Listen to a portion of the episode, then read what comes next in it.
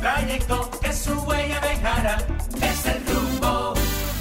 Muy buenos días, buenos días República Dominicana, buenos días a toda nuestra audiencia que está en sintonía con este espacio El rumbo de la mañana, este programa que va trazando la pauta en todo el acontecer de lo nacional e internacional, que no es poca cosa, señores. Estamos aquí en este compromiso por Rumba 98.5 FM de RCC Media, la empresa líder de la opinión de la República Dominicana. Y nosotros aquí, en este tramo de este rumbo a la mañana, que inicia a las 6 de la mañana con nuestro compañero Carlos Peña. Y continuamos nosotros de 7 a 10.30 eh, aquí con unas retransmisiones tanto por Premium en Santiago, por eh, las emisoras hermanas que están también alineadas a este grupo de RCC en toda la geografía nacional por todas las transmisiones, eh, las plataformas digitales, por YouTube, ese incendio que se arma diariamente en la plataforma de YouTube de este espacio, El Rumbo de la Mañana, y también por TuneIn. Pueden sintonizarnos también por, eh, por nuestra página web, rumba985fm.com. Desde ahí entrar en sintonía y en contacto con cada uno de nosotros. Siempre estamos al pendiente, atentos y sobre todo las retransmisiones que quedan colgadas en YouTube. Valoramos siempre, siempre que cada uno, cada uno de los comentarios, los likes, las personas que se suscriben y que robustecen todas nuestras vías de transmisión de este espacio, el rumbo de la mañana. Y bueno, buenos días a la mamá de, Matías, a la mamá de Madi. Uno pierde el nombre cuando se vuelve padre, uno se vuelve el papá de fulano. Así que le dicen a uno, qué barbaridad, ¿eh? Buenos días, Pero orgullosamente la mamá de Matías y Madi. Así es, la mejor bendición. Amén. Buen día a toda la gente que está ahí en sintonía con este rumbo de la mañana en este Jueves, jueves 7. Jueves 7 Hoy de septiembre. cumplo yo tres, tres meses de parida. Tres meses. Sí, ya tres meses mi bebé. Eh, gracias a Dios que nos permite estar aquí con todos ustedes, como siempre, de pie ante la República para pasar balance a todos los temas que fueron, que son noticias, que fueron noticias ayer, que siguen siendo noticias hoy, que están en las portadas, tanto a nivel nacional como internacional y como de costumbre invitarles a que nos acompañen en estas tres horas y media de transmisión en vivo en YouTube, también en Rumba 98.5 FM y en Premium 101.1 para toda la zona norte y el Cibao. No hay como una tregua con las noticias. Tregua una carrera. El, sábado. Una sobre otra. El sábado le damos eh, tregua a las noticias. No, pero yo digo la cantidad de cosas, informaciones que se acumulan. no se detiene, no se eh, detiene. estos políticos no duermen ninguno. ¿Qué es esto? pero vamos, bueno. Vamos de entrada ahí rápido, arrancar con los titulares, que son muchos lo que, lo que hay para este jueves. El ministro de Educación dice que las correcciones de los textos, de los libros de textos, se harán lo antes posible. Yo de verdad que voy a hablar de educación hoy. uno no quiere, pero es que cuando uno oye ciertas declaraciones, caramba. En cualquier país del mundo ya eso ya, ya no fuera ministro. No fuera ministro. Hace rato no fuera ministro. Eh, porque tú decir que usted es ministro de algo y que en los lo elemental, o sea, los libros de textos, faltas ortográficas, incoherencias. Y minimizar. Eh, o sea, pero todo, todo por burlar los procedimientos que están establecidos ahí. Porque no es solo la resultante de, de, que los libros estén, no sirvan para nada y que estén cargados de sesgos en, las interpretaciones, que para eso que lo hacen. Miren, esto es una lucha de tendencias ideológicas, de tendencias fácticas, y todos quieren meterle mano al contenido de los libros para imponer su verdad de la historia, cómo ellos ven la cosa, lo que le conviene. Llega uno, un outsider como este, y lo que hace es, a la tendencia que lo puso ahí, él va a favorecer. Entonces, lo hacen mal como chapuza y violan los procedimientos. Ese ministerio tiene todo establecido de cómo funcionar, qué comité, qué, departamento. Entonces, y que no, que viole eso y que la resultante sea esta y que él siga hablando. Yo creo que la sinvergüencería tiene que limitarse. El malo no es él, el malo es quien lo puso ahí, que le ha permitido hacer lo que le da la gana. Pero bueno, vamos a seguir con los titulares. en diciembre, y ayer lo decíamos, en diciembre llega el primer crucero a Cabo Rojo. El presidente Binader visitó ayer la construcción del hotel Iberoestar. Entonces, después de reunirse con funcionarios y empresarios turísticos en el terreno donde se construye el puerto de Cabo Rojo, mm. el presidente informó que habían acordado tener todo listo para recibir el primer crucero de turistas de Pedernales el 18 de diciembre. El barco de la compañía Royal Caribbean traerá al menos 3.000 turistas, wow, quienes disfrutarán de un paquete de destinos ecológicos en la provincia y la región de Enriquillo. Y ahí yo voy a hacer un alto porque yo lo decía ayer. Yo creo que Cabo Rojo, o sea, ni siquiera Pedernales, vamos a hablar de Cabo Rojo en sí yo creo que Cabo Rojo no tiene la capacidad de recibir a 100 personas al mismo tiempo. Cuando tú me estás hablando a mí de 3.000 turistas que en tres meses van a visitar, y esto no lo hago eh, con el ánimo de criticar, no, o sea, eh, yo creo que es una crítica constructiva, porque yo, y lo decía ayer, al final eso nos puede resultar peor, porque el turismo está creciendo, eh, tenemos reconocimiento internacional, tenemos mucha llegada importante de turistas, el, el turismo de cruceros ha crecido de manera positiva con, esos dos puertos en Puerto Plata. O sea, nos está yendo muy bien. Entonces, imagínense Pero ustedes. Hay infraestructura. Claro, hay infraestructura, hay logística, está la artesanía, está la comida, o sea, está el turismo. Lleva gente a ver Guasábara Entonces, o sea, ¿qué tú le vas a ofrecer a esos 3.000 turistas que vienen el 18 de diciembre? Porque, ok, que el puerto esté listo, perfecto. Puede que sí, que esté listo el 18 de diciembre pero ¿qué tú le vas a ofrecer más allá de que llegó el barco? O sea, llegó el barco y van a ir a la playa. No hay comida, o sea, no hay una logística de, de, guías turísticos. Toda esa gente no hay, ahí. No hay, o sea, no hay exactamente. Toda esa gente miando No hay condiciones sanitarias. no hay condiciones sanitarias para tú tener ni siquiera 100 personas. Entonces, las cosas no se pueden hacerla por hacer. Porque, o sea, internacionalmente eso nos puede afectar. o sea, el descrédito ante, ante los, las líneas de crucero que pudieran estar contemplando tener ese puerto de cara a futuro. O sea, cuando empieza el boca a boca de que no está listo, de que no hay condiciones, de que no hay comida, que los turistas empezaron a quejarse porque no hay ni siquiera dónde, dónde hacer sus necesidades básicas. O sea, son elementos que hay que tomar en cuenta. Pedernales, Cabo Rojo, no tienen actualmente las condiciones para recibir ni siquiera 100 personas al mismo tiempo. O sea, 3.000 cruceristas es mucho. Y, hay, y sabemos que los cruceristas duran aquí, eh, son de paso, o sea, dura ocho horas, básicamente. Eh, gracias a Dios. Abuelito de pájaro. Exacto. Eso, ellos duran ocho horas en puerto, donde en esas ocho horas ellos salen a conocer, a comprar, a comer ¿qué van a hacer en Cabo Rojo? ¿A quién le van a comprar? O sea, ¿A quién le van a comprar? ¿Quiénes, ¿Quiénes son los guías turísticos que lo van a llevar? ¿A dónde lo van a llevar? A, ver Guasábara. O sea, no está listo Y, hay que ser realista.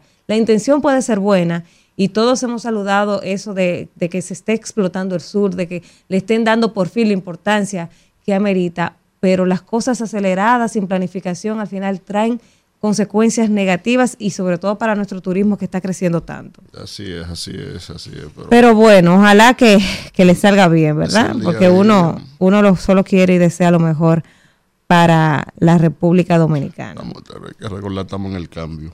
Sí, vamos con otras informaciones. Sí. Eh, vamos, seguimos en la frontera. El país cierra la frontera en Dajabón por trabajos del canal y la busca de prófugo. Yo hubiese quitado lo de la búsqueda de prófugo porque no creo que los se están buscando a los que mataron a la familia de cuatro en Dajabón. Pero no que atraparon dos. Están buscando uno. Atraparon dos, uno, uno murió y están buscando uno. El presidente Abinader dijo que evaluarán abrir si se cumplen objetivos sobre la excavación que alegadamente se construye para desviar el agua del río Masacre hacia territorio haitiano. Hay una situación tensa en Dajabón. Los niños, eh, ustedes saben que las escuelas que están en la zona fronteriza están copadas de niños haitianos.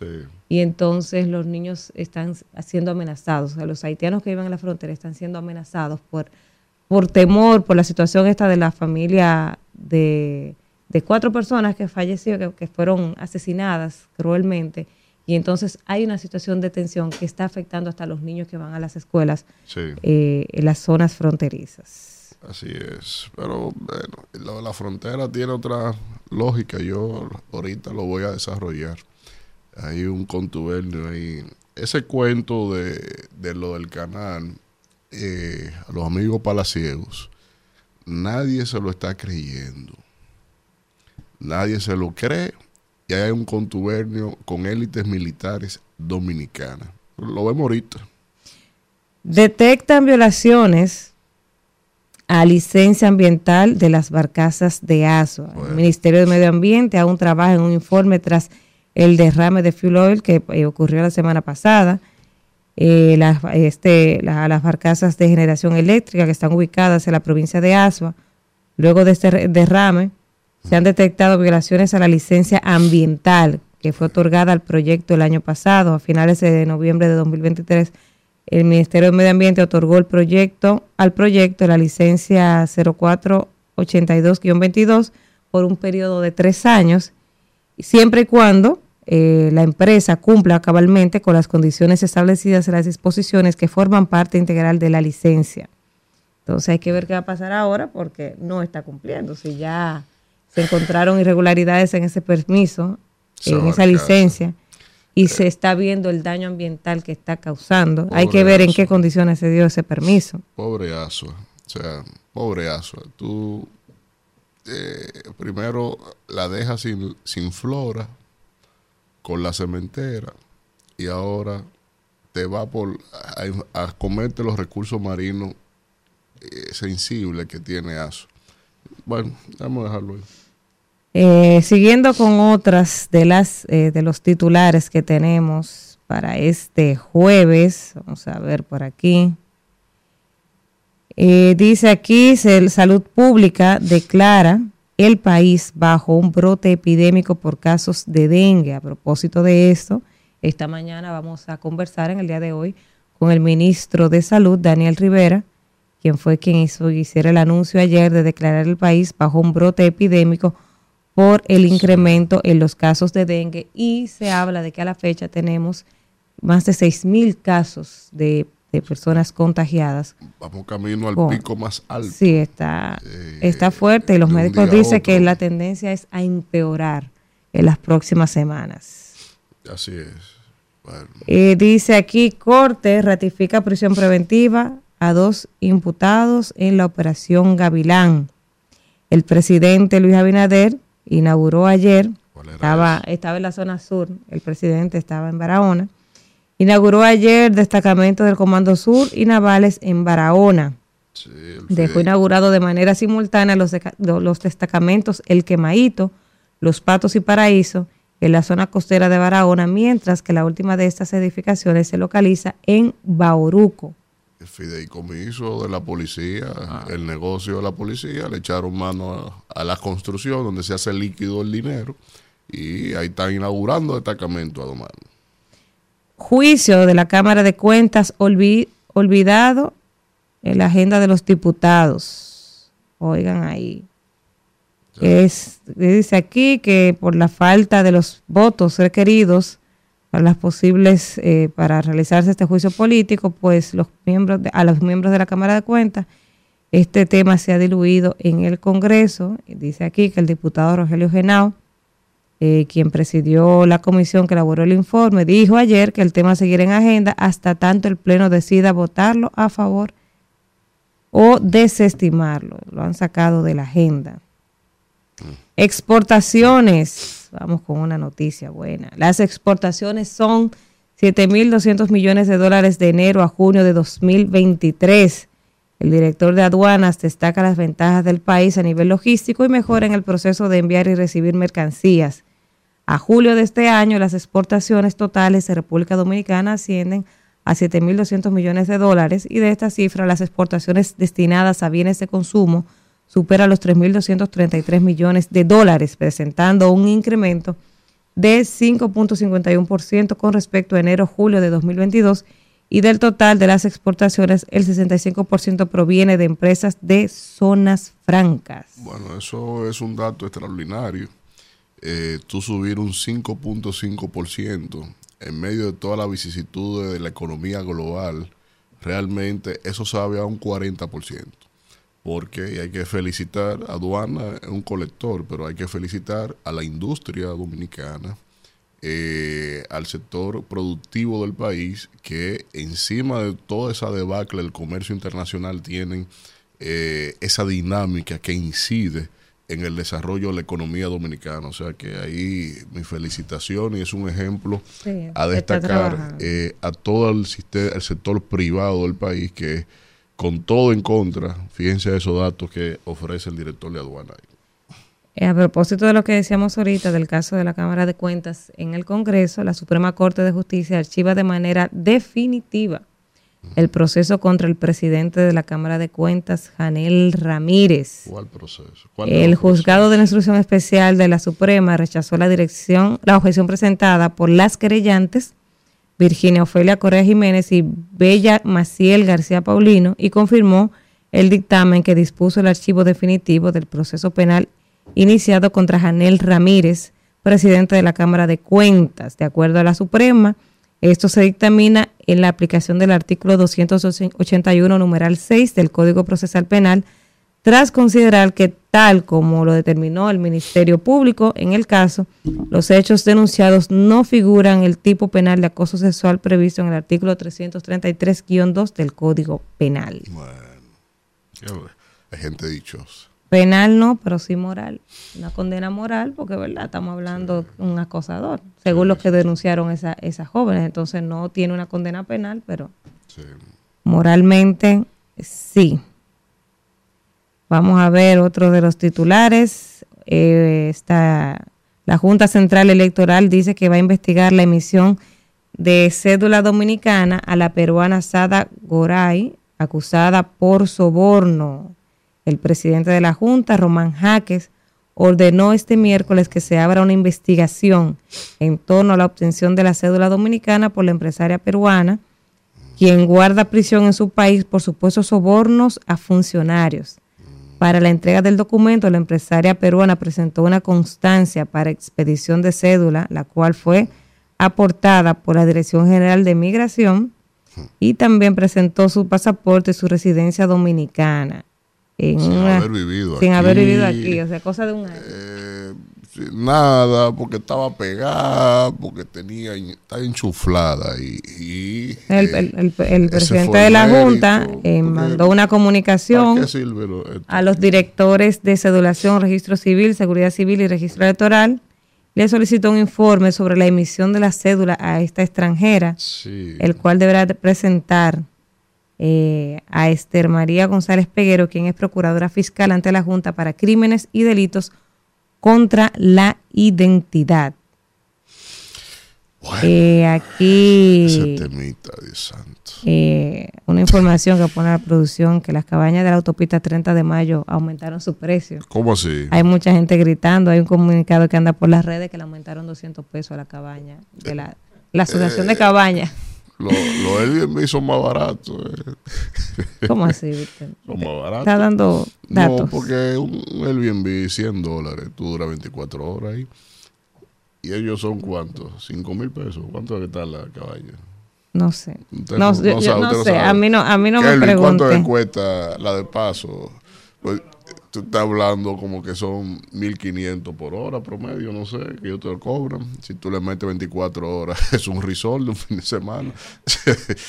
Miren, vamos a seguir con unas notas económicas. La economía dominicana ha crecido menos que la de otros seis países de Centroamérica.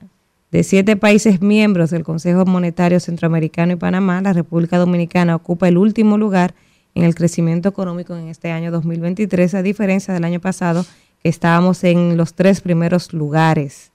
Según cifras publicadas en el reporte mensual del Consejo Monetario Centroamericano, por las últimas informaciones disponibles para cada país, Panamá lidera el crecimiento con un acumulado a mayo de un 9%, seguido por Costa Rica, Guatemala, Nicaragua, El Salvador y en último lugar la República Dominicana con 1.5% a julio de este año 2020.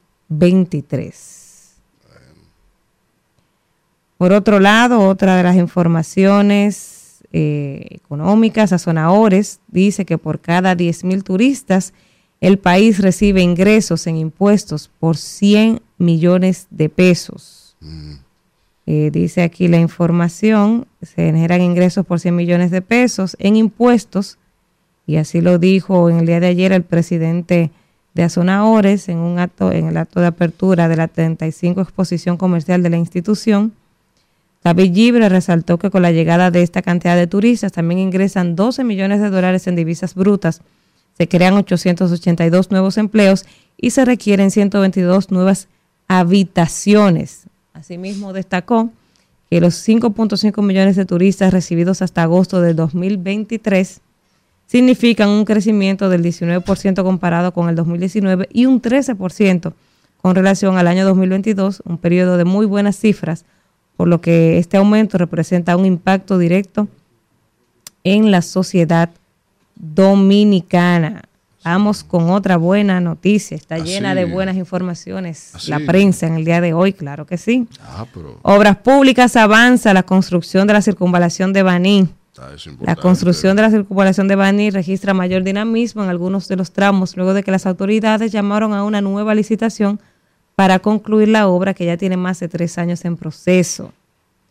Esto hay un recorrido que hizo Diario Libre eh, por un poco más de 19 kilómetros. Observó trabajos en el sistema de alcantarillado pluvial de la parte norte de la carretera. La mayor parte del, del terraplén está completo y algunos vehículos ya lo utilizan. Sí, eso es lo más, eso lo más, lo más lento de todas las Y en varios, en varios de los tramos fue colocado el alcantarillado para el cruce del agua de ríos y canales de riego. Esta obra se inicia en la, en la comunidad Galeón, al oeste de la provincia de Peravia, y termina en la zona de Ojo de Agua, carretera Bani San Cristóbal, cerca del mercado de Paya.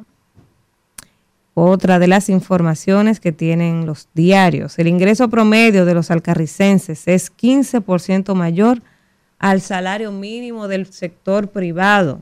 Esto es, según un estudio financiero de AIRAC, que destaca la informalidad en que se desarrolla el municipio de los Alcarrizos, que es uno de los más grandes del país. Hmm. Dice que el ingreso promedio mensual de los residentes en los Alcarrizos uno de los municipios más grandes, como ya dije, dije de la provincia de Santo Domingo y del país, es de 28 mil pesos. El monto supera el salario mínimo de las grandes empresas, que es de 24 mil 150 pesos, tras el reciente aumento del salario mínimo de las empresas privadas no sectorizadas. Esta información fue ofrecida en el día de ayer y se desprende de la presentación del estudio Perfil Financiero de los Alcarrizos que fue realizado por la Asociación de Instituciones Rurales de, Ahorro, y Crédito a Irak, en el que se destaca que el 41% de la población laboral del municipio, es decir, 136.873 personas, mueve de manera informal aproximadamente 50 mil millones de pesos al año.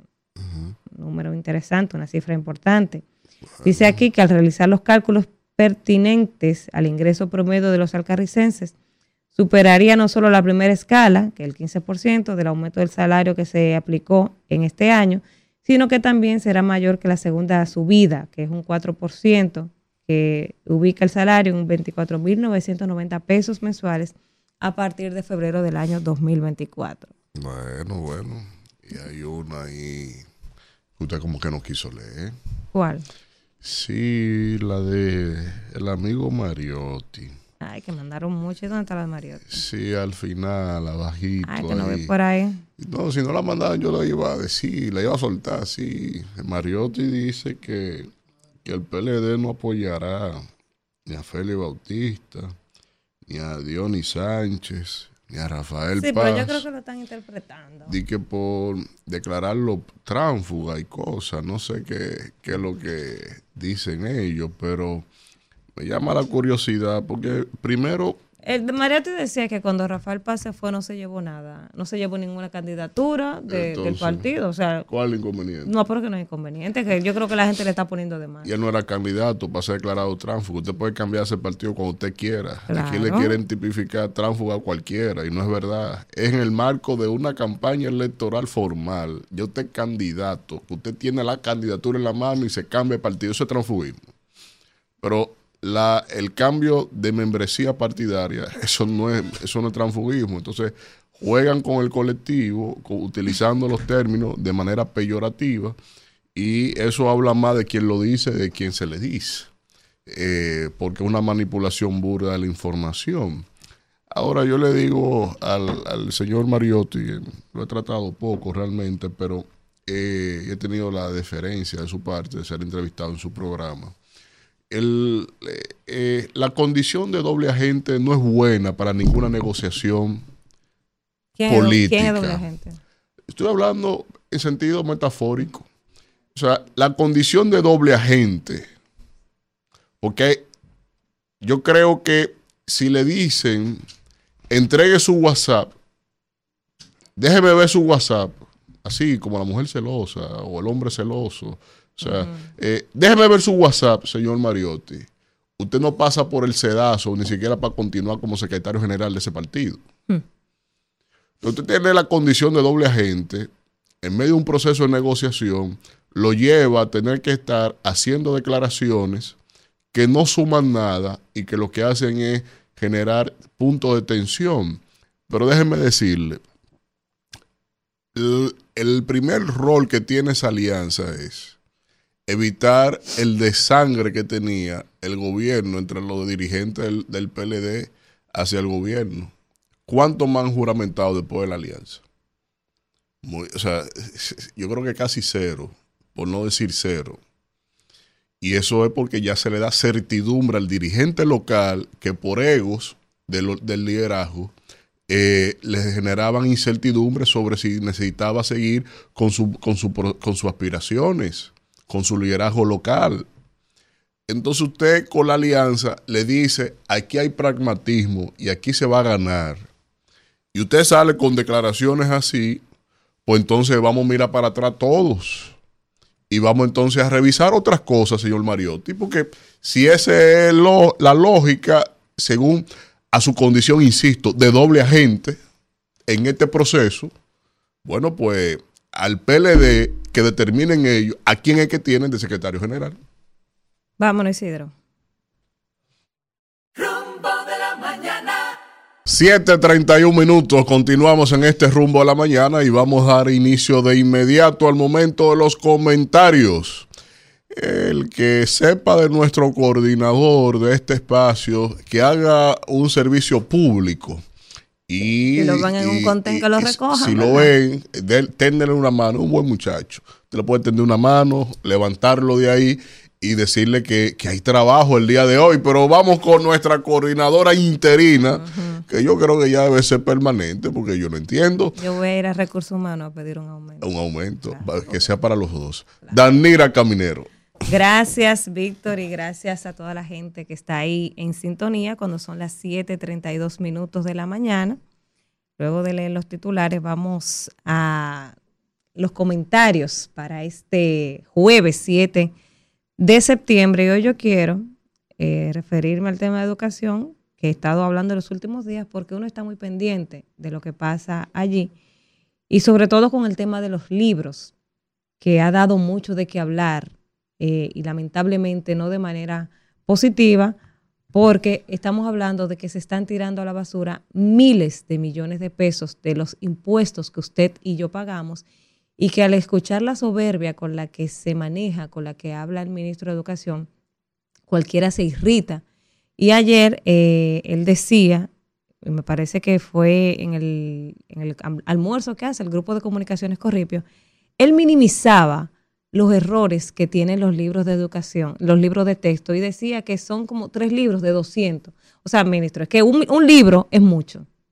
Él decía que 200 libros que se hicieron, solo tres son los que se le han encontrado faltas. Y minimizaba el gasto que se está haciendo. Ese derroche de dinero, pero claro, lo va a minimizar porque no es dinero de su bolsillo, estamos hablando de, de dinero público. Pero también decía el ministro de Educación que esas denuncias que están haciendo los libreros, las editoras, son denuncias económicas. Y le llamó, eh, ay, se me olvidó la palabra ahora, eh, no, no, le llamó los carteles a los libreros. o sea, oigan el término que utiliza un ministro de Educación para referirse a gente que tiene años trabajando los libros de textos y que están trabajando de manera legítima, amparados en la ley. O sea, él le dice que son esos los carteles de las editoras, de los libreros, son los que están en contra de esto y que el, conflicto aquí es económico. Y yo quiero decirle al ministro de Educación que recuerde que él es un funcionario público, que ese dinero que él está manejando no es su dinero de su bolsillo de su universidad. Y que aquí existe una ley de compras y contrataciones que indica cómo se, se debe manejar un proceso de, de licitación de lo que sea. Y que él, él dice, no, que él decía en esas declaraciones, voy a ver si encuentro aquí la cita específica que él dice, que, ese, que esos, las personas que redactaron estos libros, que hicieron los libros, son personas de nivel, son personas eh, que dijimos son las, universidades, y que estas universidades eh, se les pagó de acuerdo a, a lo que les corresponde, a su profesionalidad, ¿verdad? Entonces uno dice, pero ¿cuál fue el procedimiento? O sea, ¿por qué usted no agotó ese proceso de compras y contrataciones? O sea, ¿cómo es que usted elige al dedo a las personas que van a hacer este trabajo y, le va a pagar según lo que usted entiende, según su criterio? O sea, hay un tema de transparencia que al ministro se le está olvidando, sobre todo en el gobierno de la transparencia y la honestidad, que es el gobierno de Luis Abinader. Y al ministro se le ha olvidado que él tiene que rendir cuentas de cada peso que se gaste en ese ministerio y que él no puede venir y mandar una nota de prensa o ir a, una, a, un, a un almuerzo con diferentes medios de comunicación a decir, a minimizar los errores que lo van a corregir dentro de lo más pronto posible y decir que de 200 libros de texto que se trabajaron, solo tres fueron eh, los que se le encontraron fallas. Es que uno es mucho, ministro. Uno es demasiado. Entonces, dice el ministro que los libros elaborados por las instituciones académicas y científicas son de la autoría de un grupo de intelectuales dominicanos a los que se les agradece grandemente el esfuerzo. Oigan, se les agradece grandemente el esfuerzo realizado en tan poco tiempo. Y ellos pusieron todo su empeño e interés para que los libros resultaran con la mayor calidad posible. El ministro señaló que la selección de los autores de texto fue realizada por las instituciones y el MINER y no intervino en ello, que los autores hicieron un trabajo digno y cada uno de ellos recibió una compensación monetaria. Lo que pasa, ministro, es que esa compensación monetaria se le está pagando con dinero público y por eso es que se le está exigiendo transparencia y claridad con el manejo de esos fondos. Por eso es que uno viene aquí a exigirle a usted que aclare, porque cuando usted llegó ahí, usted llegó señalando a todo el mundo. Y se la ha pasado señalando porque ahora le llama cárteles a los editores, a los libreros. Entonces usted lo que ha hecho en este año es señalar y se le está olvidando que usted está manejando dinero público y que usted tiene que entender que a usted se le va a cuestionar por el manejo de ese dinero público y que usted no puede ver como normal y no puede minimizar que aquí se tiren un millón doscientos mil libros a la basura, que se tiren miles de millones de pesos por errores que usted minimiza porque claro, no es dinero de su bolsillo, no es dinero de su universidad. Entonces yo creo que el presidente tiene que prestar atención a lo que está pasando en el Ministerio de Educación. Demasiados ruidos y yo no tengo el placer de conocer a este señor Ángel Hernández que llegó señalando a mucha gente y se, se vendía como el más serio. Pero a un año de gestión, cuando uno se pone a analizar lo que ha pasado en el Ministerio de Educación, todos los escándalos que han ocurrido durante este último año, uno pudiera cuestionar esa seriedad con la que él se vendía porque él vivía cuestionando a los pasados actores en el Ministerio de Educación. Entonces, no sé qué le, eh, qué le está pasando al presidente que no se da cuenta de todos los escándalos que envuelven al Ministerio de Educación y que sobre todo están afectando la educación de nuestros niños. Que los libros tengan errores están afectando a nuestros niños, la educación de nuestros niños. Y sí, es verdad que lo que dice el ministro, o sea, es un tema económico, porque se están afectando intereses de empresas que en un momento hicieron inversión de cara al proceso de licitación que se esperaba para, para la confección de esos libros, proceso de licitación que el ministro violentó porque no lo llevó a cabo y simplemente hizo lo que le dio la gana. Entonces yo creo que ya es tiempo, es momento de que el presidente eh, Luis Abinader, que tiene su discurso de honestidad y de transparencia, le preste un poquito de atención a todos los escándalos que están aconteciendo en el Ministerio de Educación. Isidro. Rumbo de la mañana.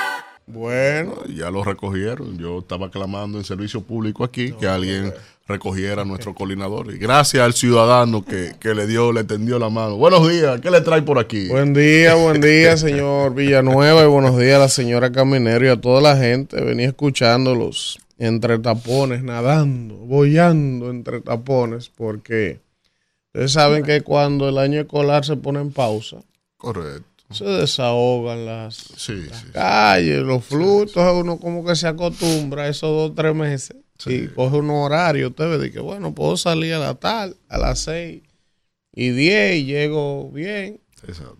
Entonces ahora hay un proceso de adaptación nuevo no, de levantarse más temprano. Tengo que volver a salir a, las 5 y 50 de mi casa. Y ya se dio cuenta, si usted quiere, si, usted quiere. Si no ponemos música, hasta pero no, No, pero ¿y por qué? Vamos con la gente. Ah.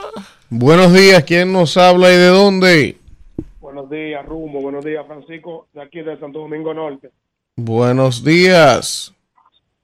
Es con respecto al crucero que va a entrar ahora en diciembre. Sí. Así. Ah, sí, estamos, estamos seguros y estamos claros que el señor presidente buscará una forma que ellos puedan entrar al país y sentirse satisfechos por allá, por el Pedernales.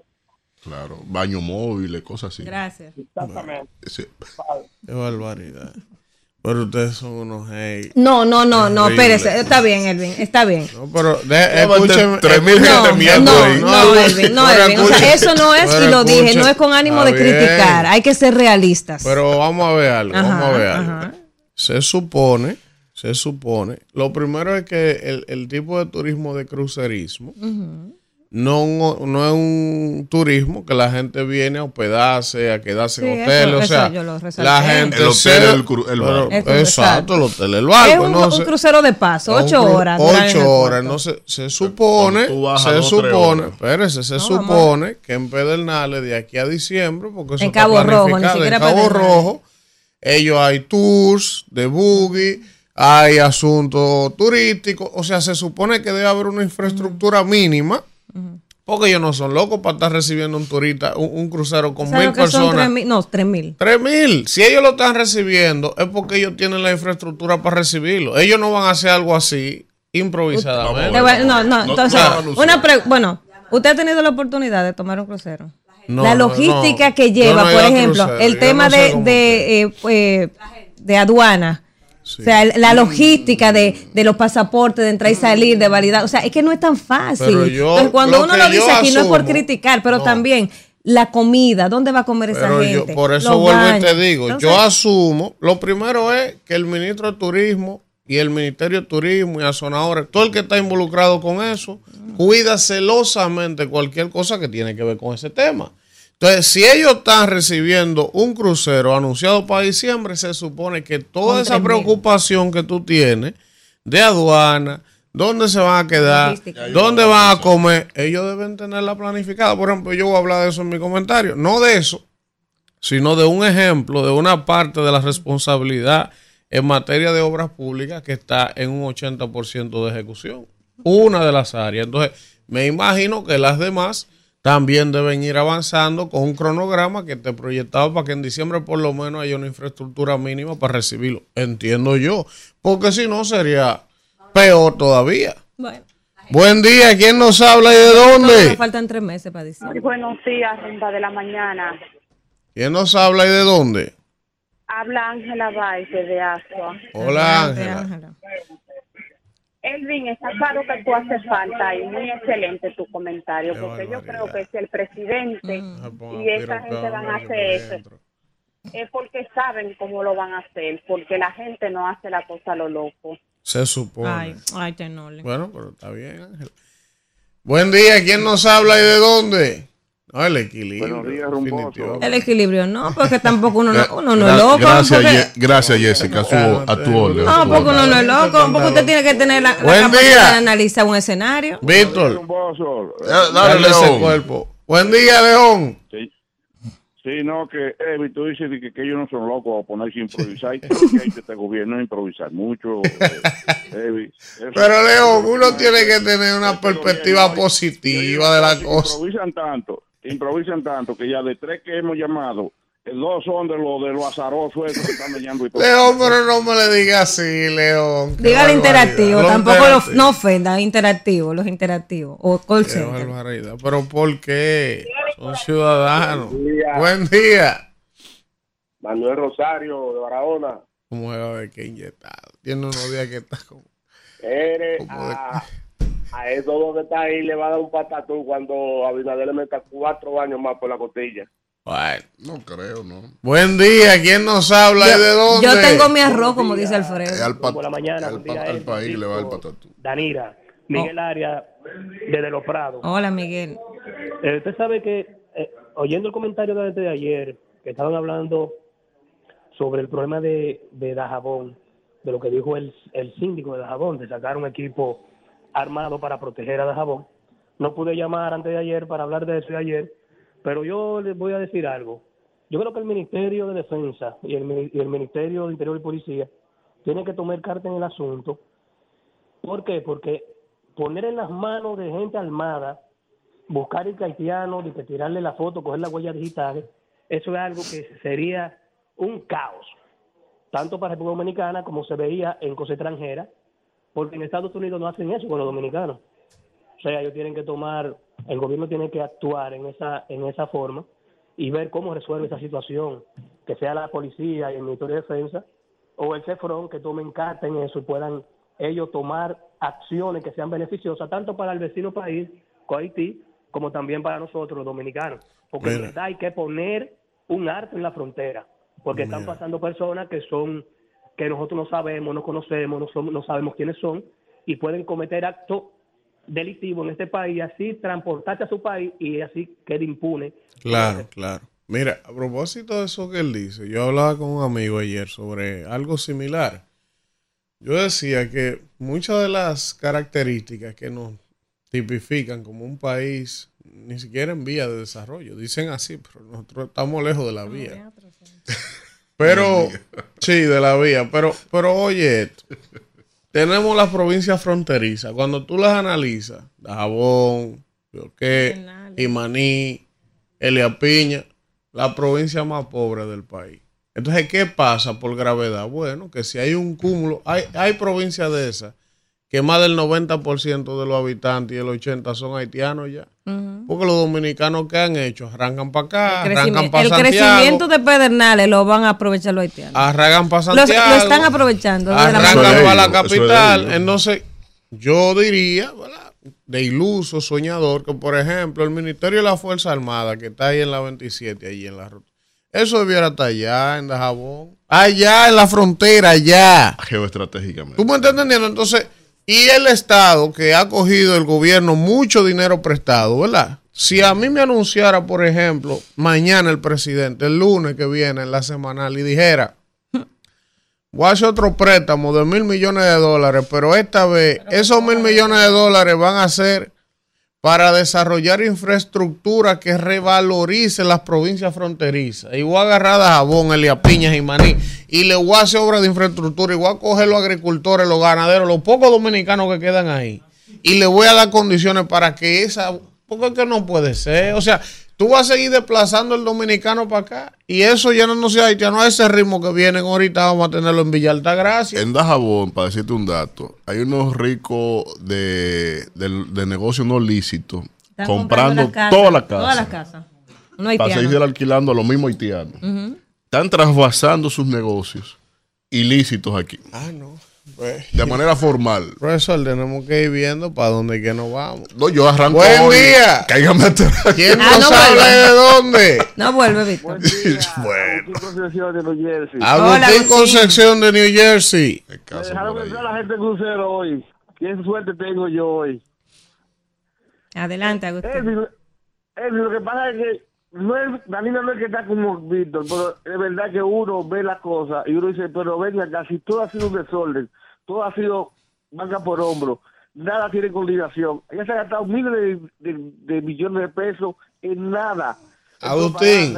Él quiere tapar todo. Agustín, usted veía un programa de comedia argentino que se llamaba, bueno, no va a decir el nombre, pero sé que solo decía Tienes razón, boludo. Tienes razón. Tenés razón. Buenos A él, días. a él, a él usted le da la razón y a mí no.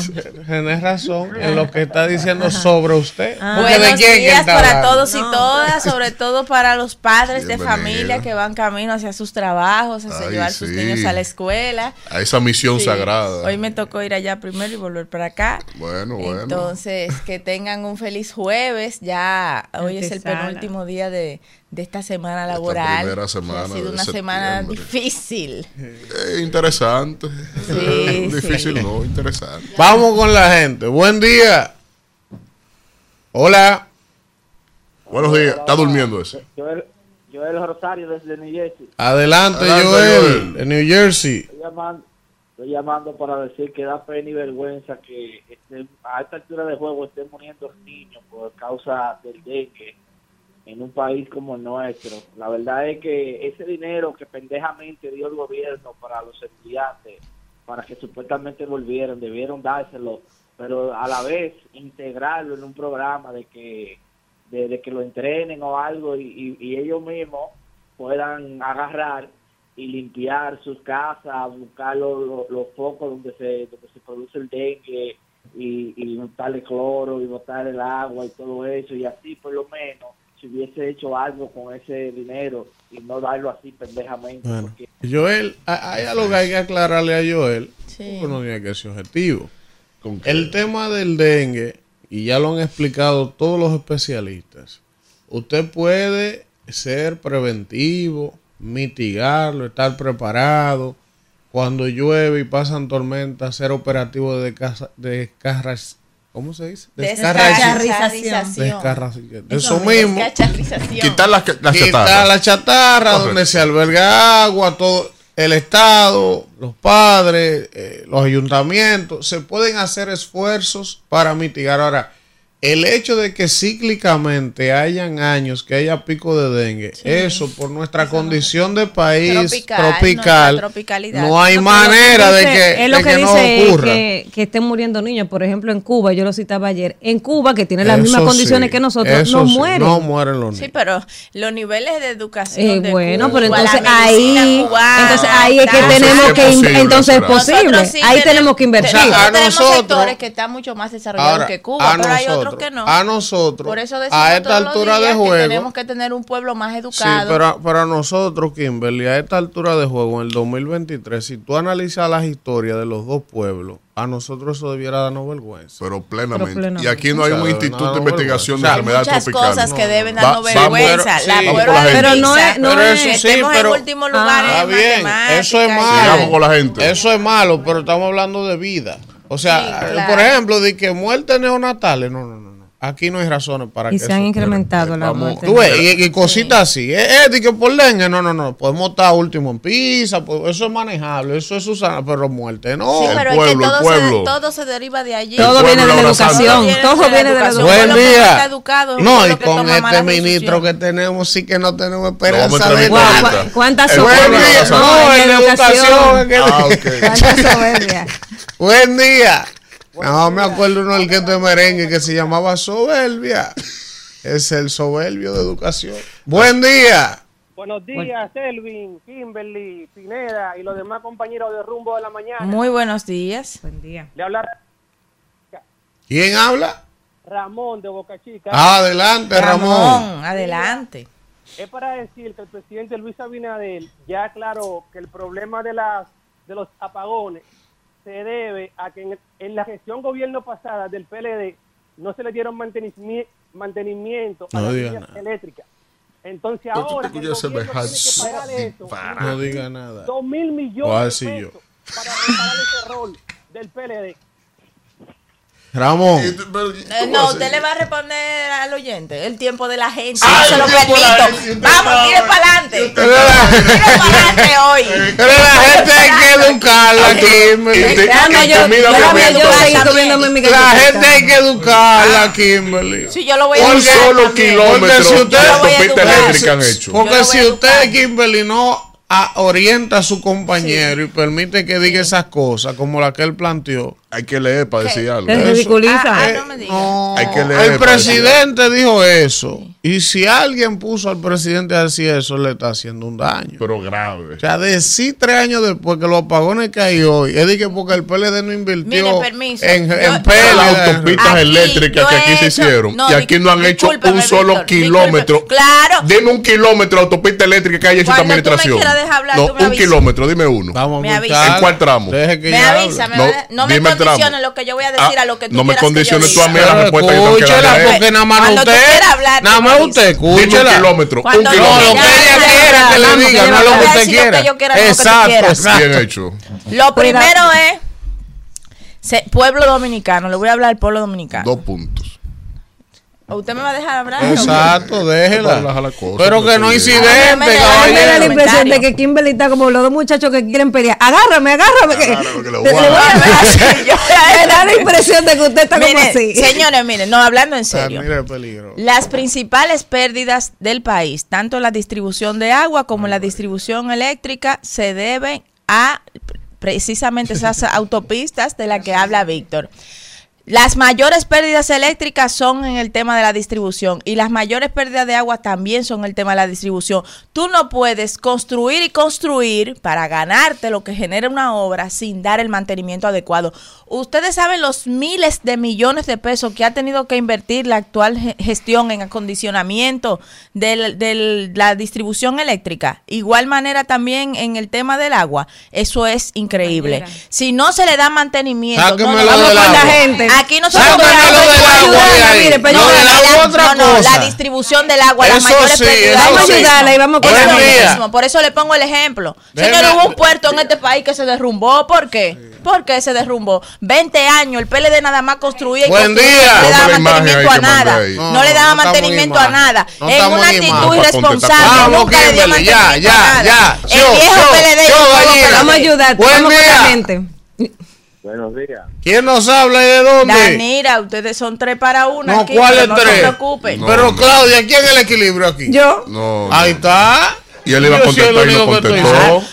Y yo iba a contestar y usted no me dejó. Pero gracias a Dios no contestó.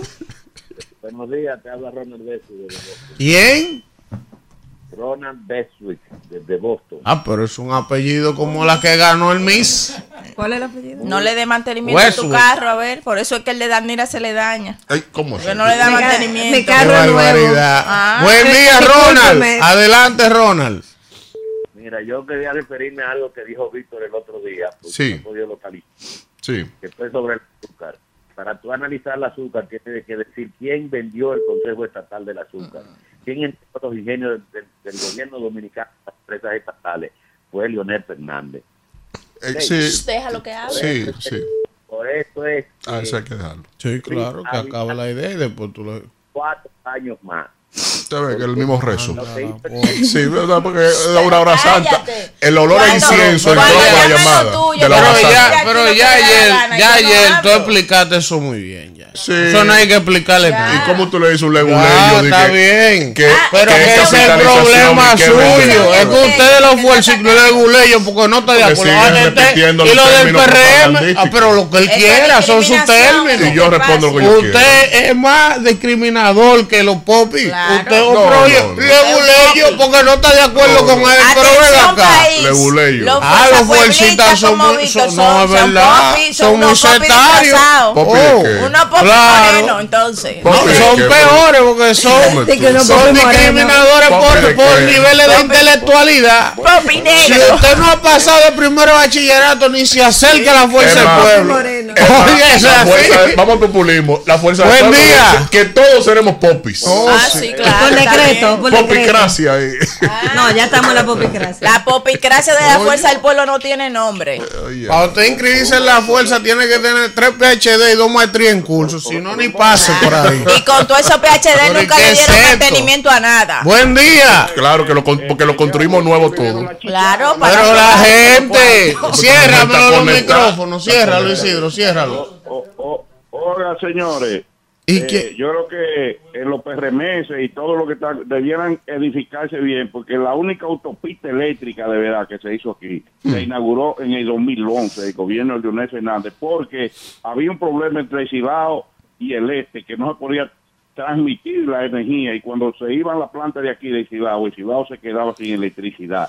Chequese todo eso. León. Y entonces hay otra cosa, eh, Elvi a la gente, incluso cuando uno estaba en la escuela, en la universidad, había cosas que había que explicársele hasta tres veces. Pero a lo del PRM, para, para yo entender, para ellos entenderlo, hay que explicárselo cien veces, porque es León, bruto. León, una no, cosa. No, no, no, discúlpeme. No, bruto no. No, no, no, discúlpeme. eso no. es así. Mire, lo que sí hay que decir, Kimberly, lo que, lo que sí hay que decir, Kimberly, porque yo con usted, yo con usted coincido en alguna cosa.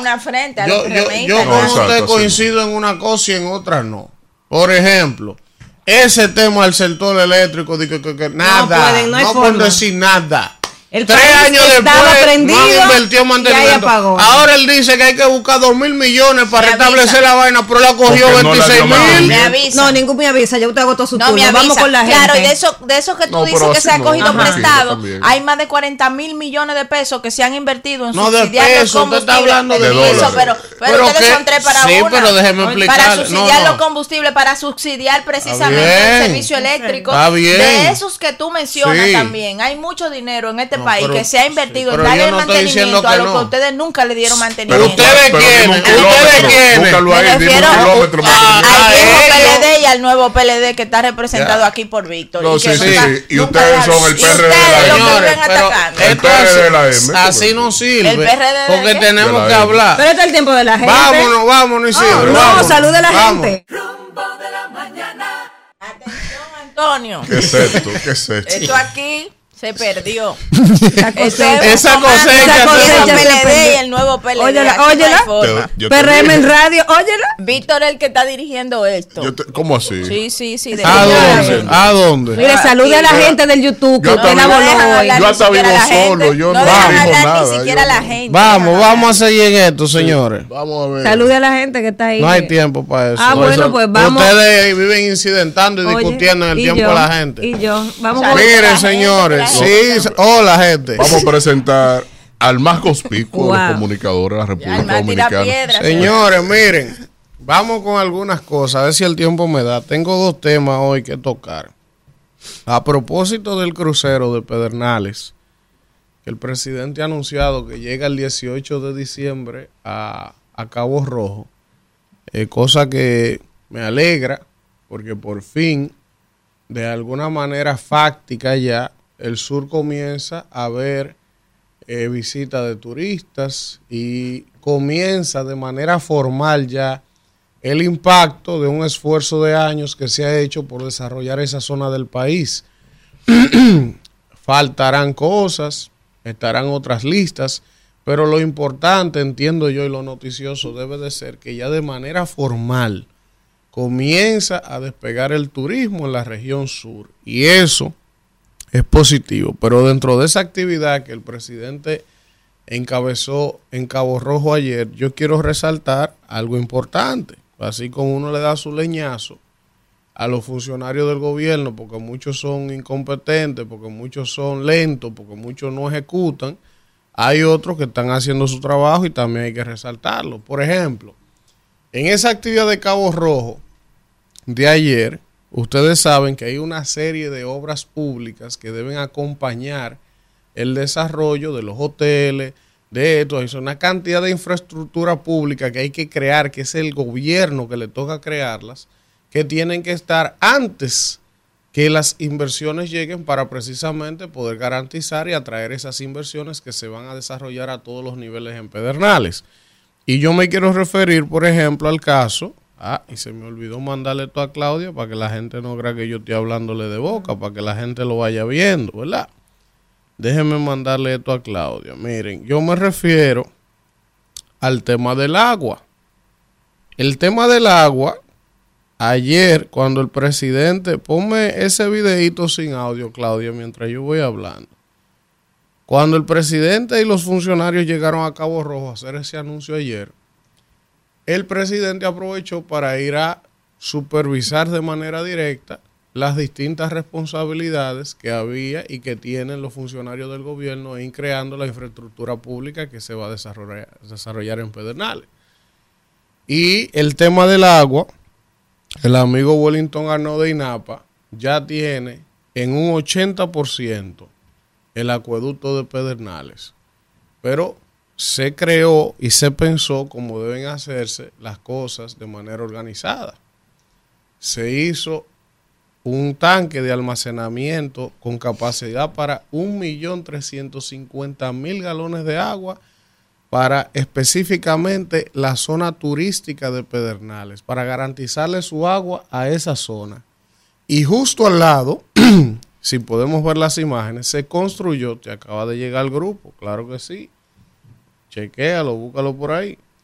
Y justo al lado de ese tanque, ah, se está yendo justo al lado de ese tanque que fue construido con capacidad de 1.350.000 galones de agua solo para la zona turística, entonces el INAPA también está construyendo otro tanque de dimensiones similares para abastecer el resto del pueblo de Pedernales, incluso proyectando el crecimiento que va a tener en los próximos 10 años, porque va a haber un crecimiento en la provincia. esas obras están ya al día de hoy en más de un 80% de ejecución. Y eso hay que saludarlo. Eso es positivo porque Wellington está haciendo un trabajo, lo está haciendo de manera planificada, proyectada, organizada, ya está casi en un 80%. Creo que de las obras de infraestructura pública que deben construirse en Pedernales es la que está, bueno, ahí están las imágenes para quienes nos están viendo en YouTube es de las que están más avanzadas. Y entonces, algunos datos interesantes de lo que ha pasado con el sector agua en los últimos tres años. Por ejemplo, ayer me daban la información de que se han colocado más de mil kilómetros de tubería de agua en los últimos tres años. ¿Qué quiere decir mil kilómetros de tubería diaria? mil kilómetros de tubería de agua. Bueno, que el gobierno tiene mil y pico de días. Si tú calculas 365 días por tres años, se ha estado colocando prácticamente un kilómetro de tubería por día. ¿Qué quiere decir eso? Que hace tres años había dos millones de dominicanos menos que recibían agua de calidad. O recibían poca agua o no le llegaba agua, que ahora le está llegando.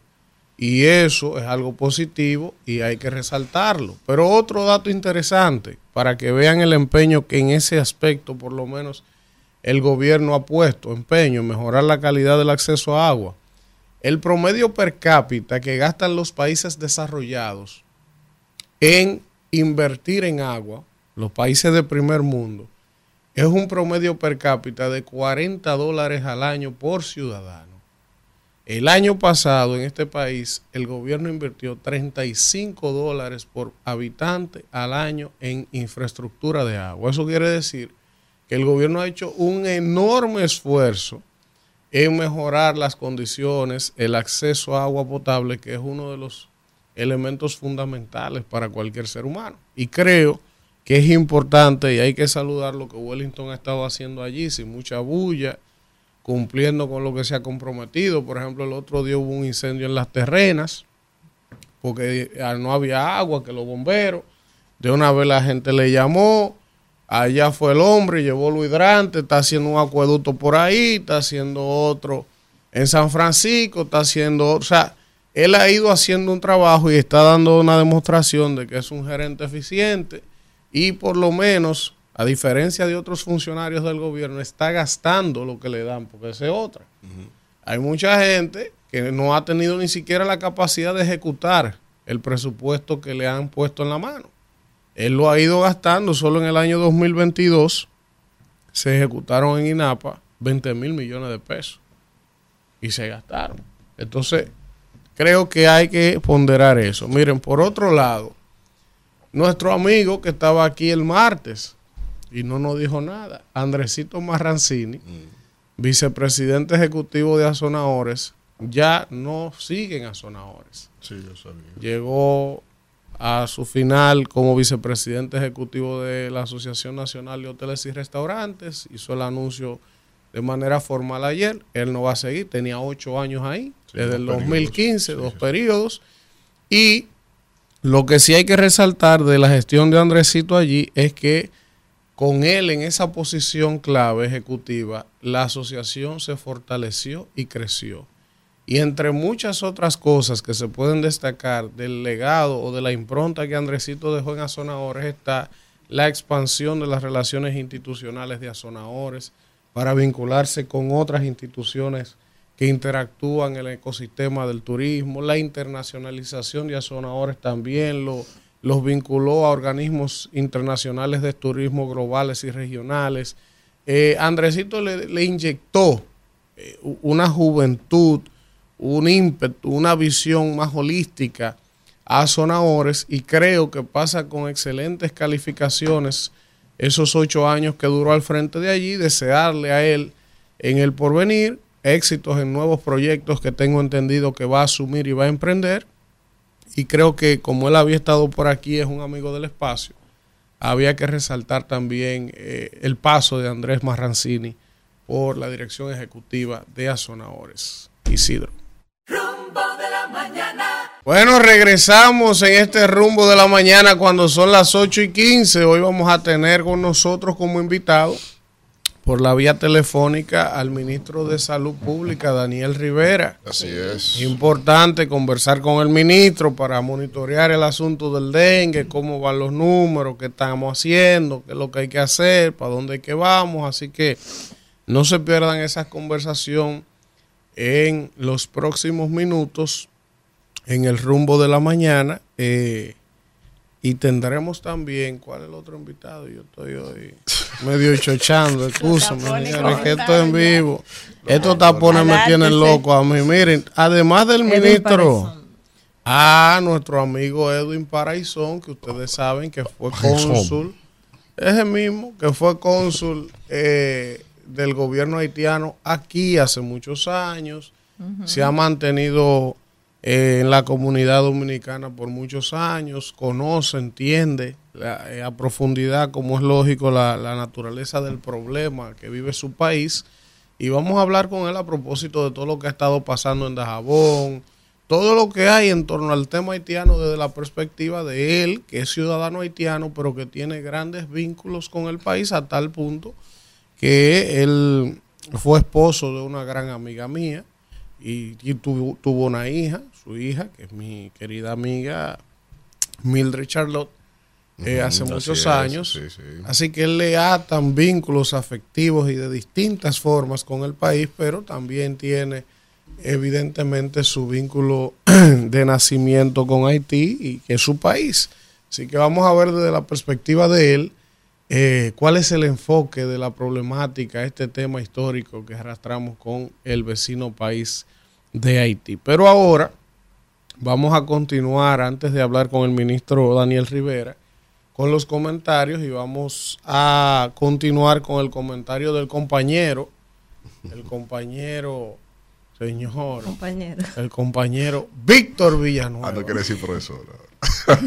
Adelante, compañero. Adelante, compañero. Señores, el tema de Haití sigue siendo otra cenicienta blanca de esta administración en términos de la gestión de nuestra política exterior que nos debemos como nación ante todo lo que implica tener un Estado que no es Estado ya, porque, como hemos dicho y se ha analizado aquí con algunos invitados, adolece de las condiciones, de los elementos constitutivos esenciales para usted denominarse un Estado.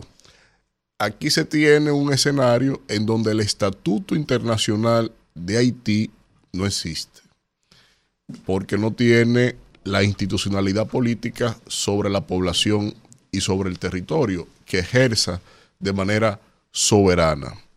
En las últimas semanas, en los últimos días, han ido aconteciendo hechos que no son fortuitos y que entiendo por determinadas variables que se está utilizando el populismo electoral gubernamental con el tema relacionado a la frontera y se está fomentando la consolidación de un status quo, de una mafia que implica hasta el orden militar con todos los trasiegos que acontecen en nuestra frontera.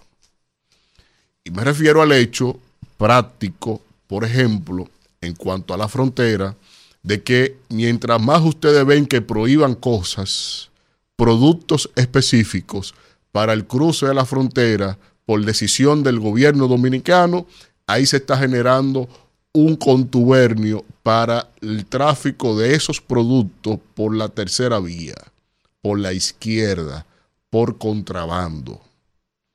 Tú bloqueas la frontera, pero no hay control en el resto del portón y desde ahí entonces, a modo de contrabando, se eleva el precio del propio producto y se genera la especulación y el negocio que implica a todos aquellos que participan de ese, de ese trasiego de contrabando, sustentándose en una prohibición eh, eh, prácticamente subversiva, como aconteció el día de ayer.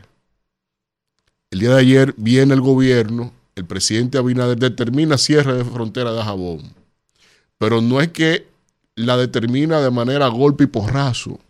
La semana pasada, el ministro de Defensa dio una, eh, una rueda de prensa muy recóndita que no trascendió en la prensa nacional, pero se movió el ministro de Defensa a Dajabón a anunciar que con acuerdo con las autoridades de Haití decidieron cerrar la frontera y no había acontecido lo de la matanza para que me vengan a hablar que ese es un argumento de ahora.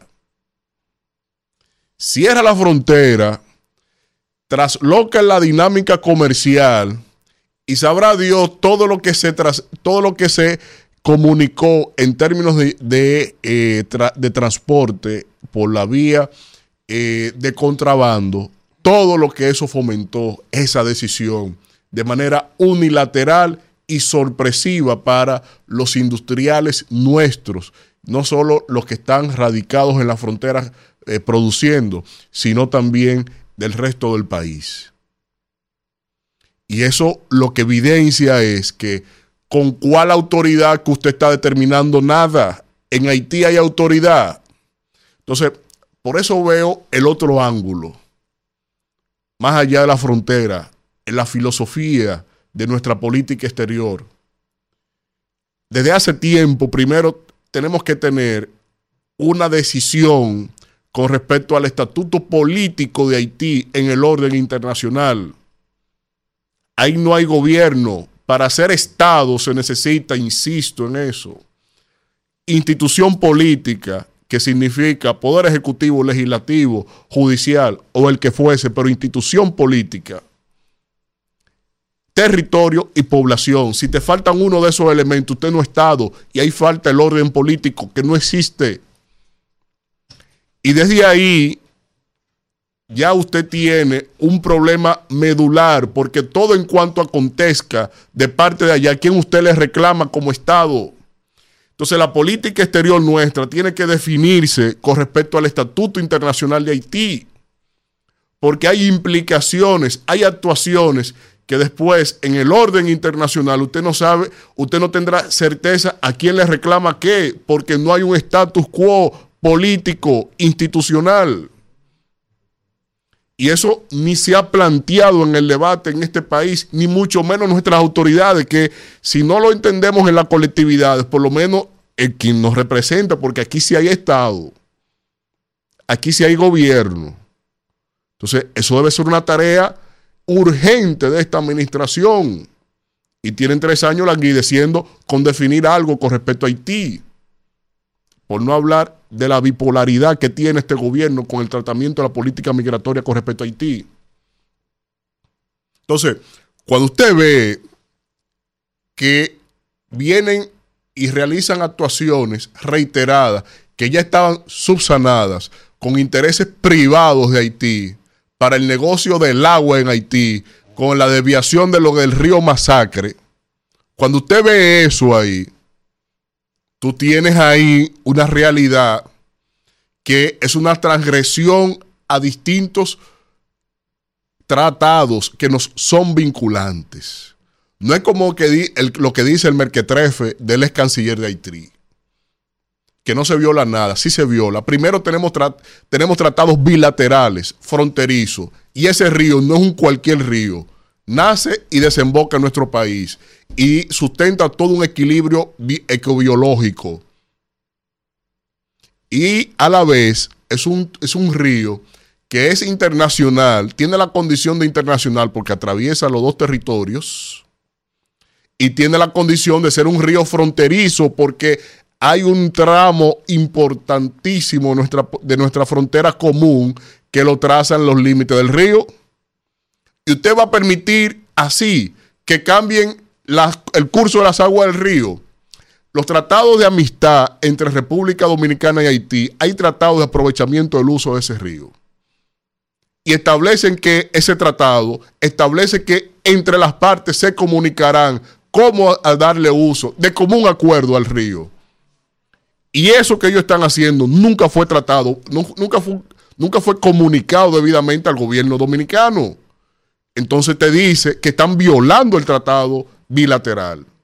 Pero además, Naciones Unidas tiene un conjunto, la Asamblea General de la ONU tiene un conjunto de resoluciones vinculantes a ambos países sobre el aprovechamiento de ríos, de, ríos en condiciones internacionales, en ríos navegables, en ríos que son de uso común.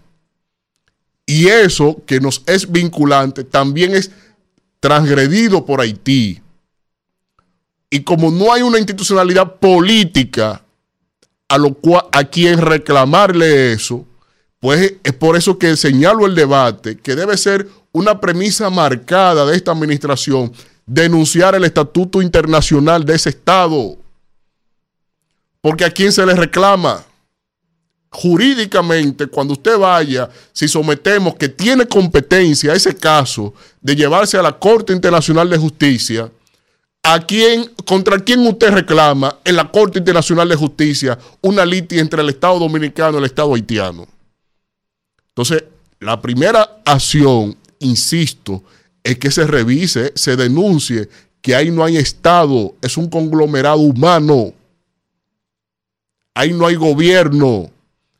Y eso también repercute de otra forma.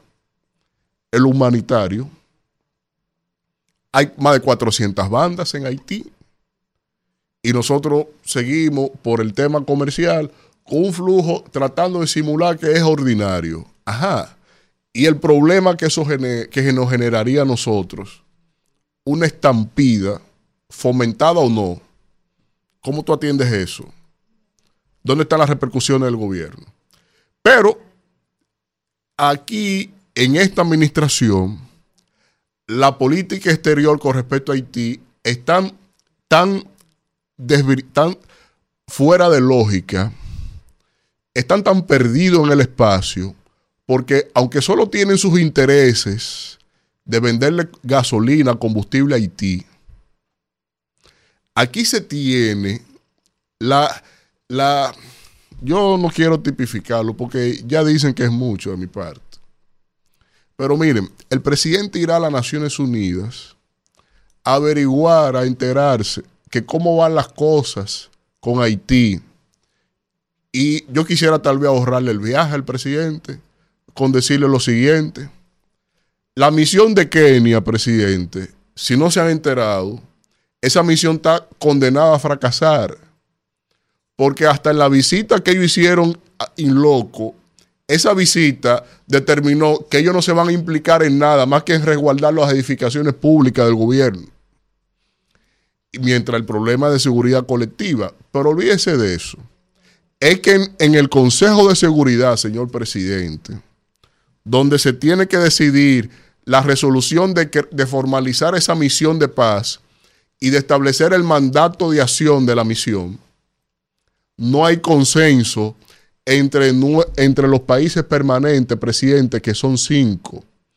Si esos cinco permanentes, Estados Unidos, Rusia, China, Gran Bretaña y Francia, sin esos cinco de 15, no tienen acuerdo, no se ponen de acuerdo primero ellos con respecto a Haití, no sale una resolución porque tienen capacidad de veto, señor presidente, si no se lo han explicado.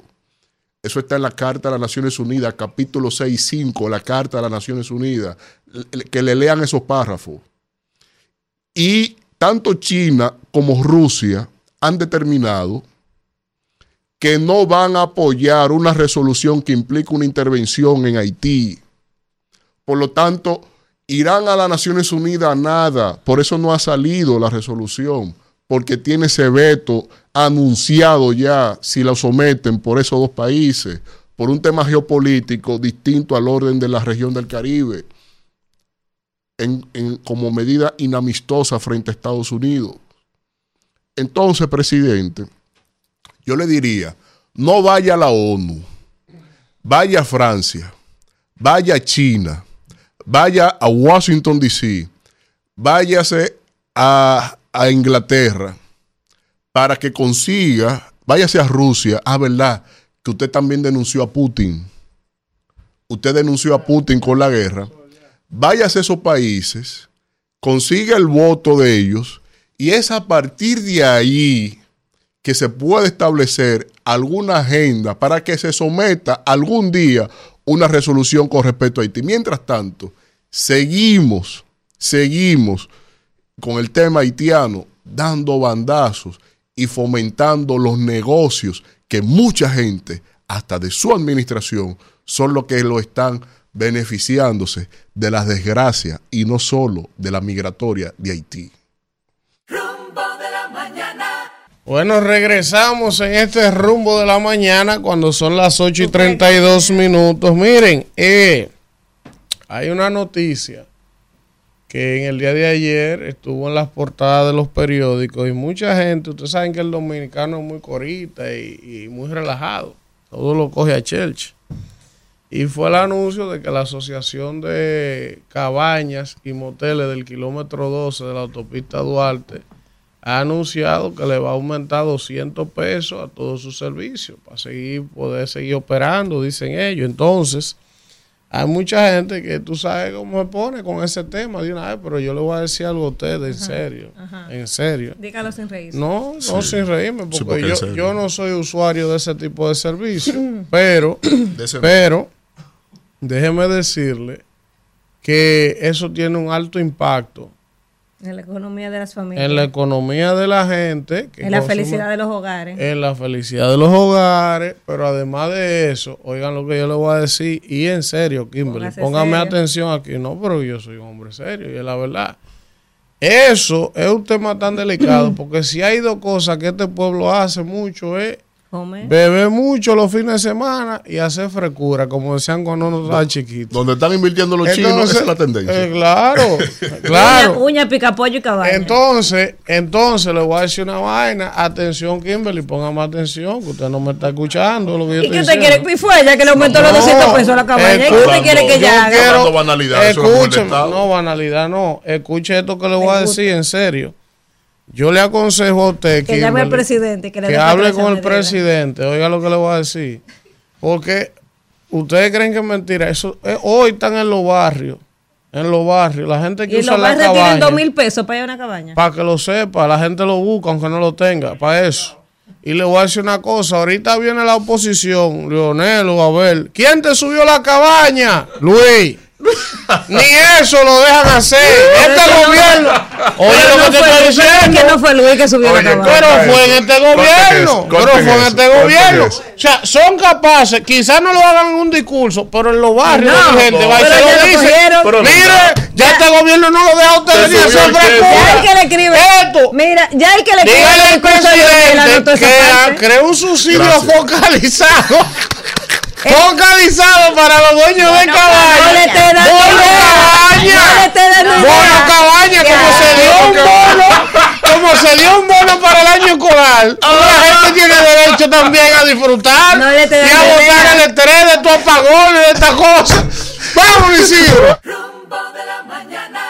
Señores, regresamos en este rumbo de la mañana cuando son las 8 y 38. Estamos tratando de hacer contacto con el ministro de Salud Pública, Daniel Rivera, con quien teníamos un compromiso de hablar con él hoy por teléfono para monitorear el asunto del dengue y otros temas en materia de salud pública, pero parece que él está un poco complicado, es natural en sus oficios, ojalá que podamos conversar con él un poco más tarde. Miren, hay una información que acabo de ver en el periódico Diario Libre que me llama mucho la atención.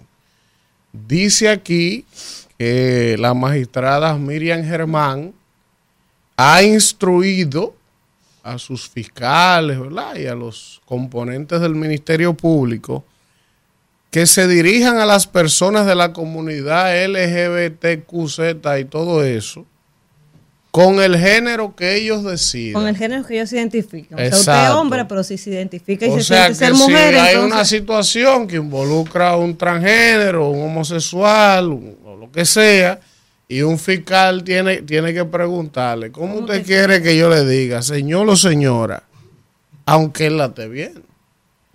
Pero el hecho de que ya la magistrada Miriam Germán haya dado esa directriz al Ministerio Público evidencia que hay una agenda ¿eh? de un poder supra Estados Unidos, que está administración imponiendo y trazando pautas con cosas tan sutiles como esa, porque que yo, que yo sepa, no creo que eso sería un, afán de Miriam de dejar ese legado. Dice aquí, que mi gestión yo quiero. No, no, no, no. ella nunca. Eso fue que le trazaron esa pauta. Dice aquí el artículo 6 de la instrucción que busca que el órgano persecutor priorice las investigaciones que involucran violaciones de derechos humanos a personas de población vulnerable.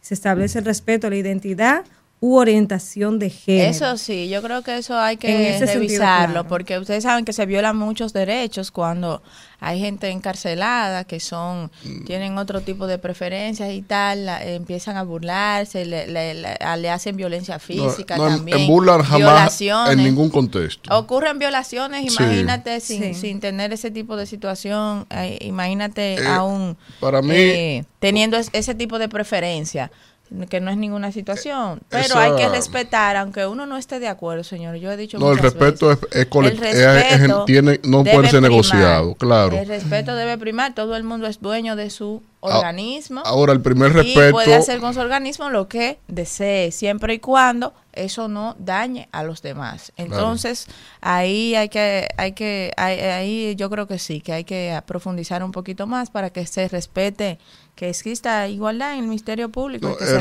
respeto debe iniciar por la Constitución y eso que ella dispone es contrario a la Constitución.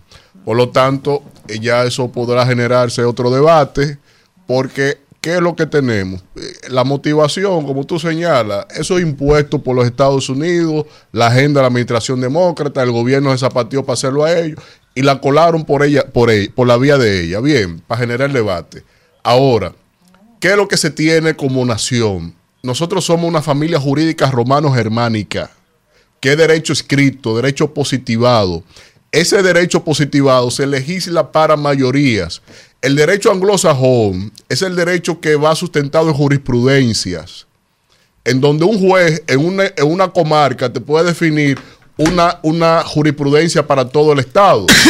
y desde ahí, entonces, tiene la noción de usted poder establecer legislación o decisiones o comportamiento del Estado en tratamiento para grupos minoritarios. Yo me pregunto, lo que hay en el mundo es, es una tensión constante, fruto de la, del neoliberalismo, entre la familia jurídica romano-germánica y la familia jurídica anglosajona. Y nosotros estamos atrapados en el medio, con la influencia de los Estados Unidos como anglosajón y nuestra familia jurídica asimilada desde los códigos napoleónicos de las romanos germánicas. Y esa tensión jurídica filosófica que se establece de cara a lo que es este, este debate, entonces te lleva a transgresiones de que familia jurídica que legisla para grupos mayoritarios, es decir, un problema social que implique a las mayorías, entonces tú lo ves con tendencias como esta derivándose o degradándose hacia grupos minoritarios. Entonces, ese debate que no es, nos es vinculante, que no se ha hecho en el país, es la razón de estas tendencias. Y lo que yo veo es en comparación a otros países que son romanos germánicos, que han degradado todo, un, todo el modelo social, bueno, malo, justo, no, o moldeable, como tú quieras, pero al final lo ha degradado hacia estar asimilando agendas que no nos son ni de familia jurídica ni de tradición cultural. Usted ve lo que yo le he dicho. Ahí está el público en el chavo vuelto loco. ¿Con qué? Y dice Juan Pérez, tú ves, Víctor, de eso es que tú tienes que hablar. Mira la propiedad que tú de playa, de tu conocimiento jurídico, de tu cosa.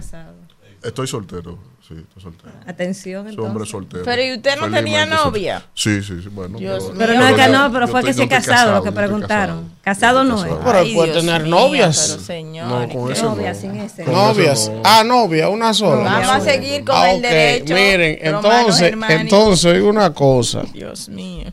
Eh, miren una cosa. Eh, Oigan esto, señores, que es muy delicado. Yo ese tema no lo suelto, aunque se, aunque se exploten dos o tres. La barcaza de Asua. Sí, la famosa barcaza. Yo estuve leyendo. Esa barcaza la impusieron por encima de la cabeza de todo el mundo. A la mala, ¿verdad? Pues oye lo que resulta ahora. Hubo ese derrame. Sí. Ahora oiga, oigan esta perla detectan violaciones a la licencia ambiental de las barcazas de ASO. En la investigación que realiza el propio Ministerio de Medio Ambiente, porque no debiera ser el Ministerio de Medio Ambiente que haga esa investigación. Debe ser el Ministerio. No, porque él es juez y parte. él fue que le dio la licencia. la licencia. No deberían ser ellos, pero está bien.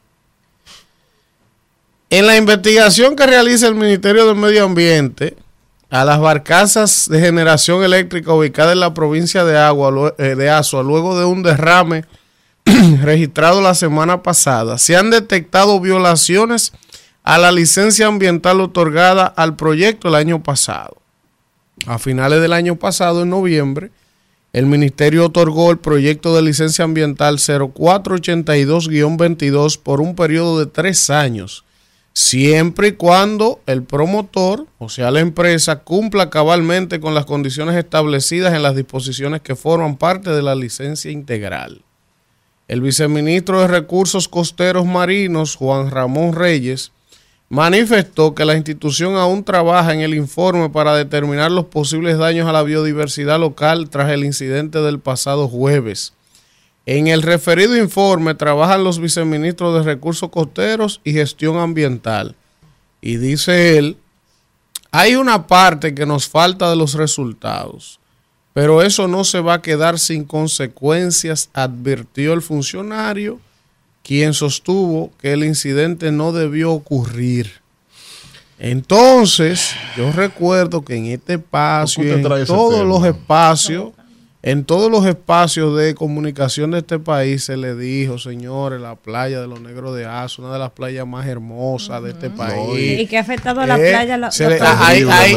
pero encima de que es una de las playas más hermosas, para, para complicar más el problema, está en la frontera de un área protegida también. En la zona de amortiguamiento. En la zona de amortiguamiento. Entonces, tú dices, pero por amor de Dios. Pero, pero déjame decirte, mira, uno de los problemas en Punta Catalina fue el siguiente. Primero, pusieron la planta en el sur cuando el 80% de la generación eléctrica del país se desarrolla geográficamente en, la franja sur, teniendo nosotros varias fallas tectónicas. Esa planta debió ir al norte. Ahora, y no, y no a carbón. El norte es la más productiva. La más productiva. Y no a carbón. Ahí tú y yo estamos de acuerdo 100%. Y, no a carbón. Entonces, el, la pusieron al sur, pusieron a los Rainieri a desarrollar un nuevo polo turístico en Baní y le metieron, la, imagen de esa planta tan contaminada y jodieron ese proyecto. Ahora bien, tú tienes en una zona, una playa, tú estás fomentando el turismo en el sur, ¿verdad? Y que con Pedernal y todo eso. Bien, perfecto. Y tú le metes esas plantas ahí. O sea, lo que choca, esa biodiversidad marina en esa zona, en ese equilibrio tan sensible en, lo medioambiental, meterle la imagen como se ven de esos dos monstruos ahí. ¿Por qué no la mandaron para el norte esa planta? Ah, porque las inversiones turísticas del presidente están en Puerto Plata. Entonces él no quería transgredir esa zona, el, el equilibrio biológico, que también es sensible, porque todas nuestras costas son sensibles. Eh, pero, no, tú no tienes... ¿cómo tú te, te basas en eso para decir, Mira, yo creo pero que este es un tema que no se puede politizar. El tema de la ah, de Y fue eclesiástica la decisión de ponerla ahí. No, eso pero lo dijo, como fue eclesiástica no, no, la politizar. de Punta bien, Catalina también. Fue, fue, fue este política. Que puso Punta no, pero, Catalina ahí. Por eso lo estoy hablando en comparación. Entonces Danilo también tiene inversiones millonarias que en, no debe, en el Cibao. No, debe, no tiene. Entonces ah, tú no puedes decir ¿Y tú sabes por qué la puso al sur? Sí, para otra no. Tú sabes por qué. Te explico por qué la puso al sur. No, ya no explique, ya te explicó lo que iba a decir. Entonces, mire. que no un monólogo, Con el tema de la barcazas de asua. Yo tengo que decir que realmente eso afecta mucho el ecosistema que hay allí.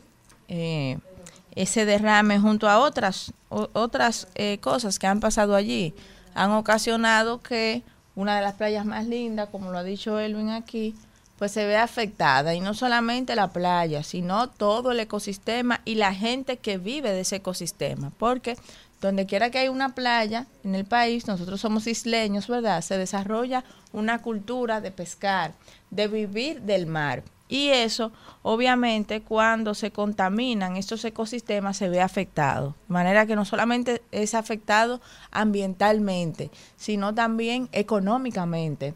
Y eh, las especies que están allí, que eh, de una manera u otra también altera y las, las especies que endémicamente existen allí. De manera que ojalá que esto se revise. El ministro ha dicho, el Ministerio de Medio Ambiente, que ha detectado algunas eh, faltas en esta licencia ambiental. Eh, yo quiero que ustedes sepan que ahí, en ese ministerio sobre todo, siempre ha existido, por eso yo he dicho, la digitalización del Estado es importantísima para salvaguardar el Estado de Derecho, tanto de los empresarios como también del Estado mismo y de los mismos incumbentes que pasan por las instituciones.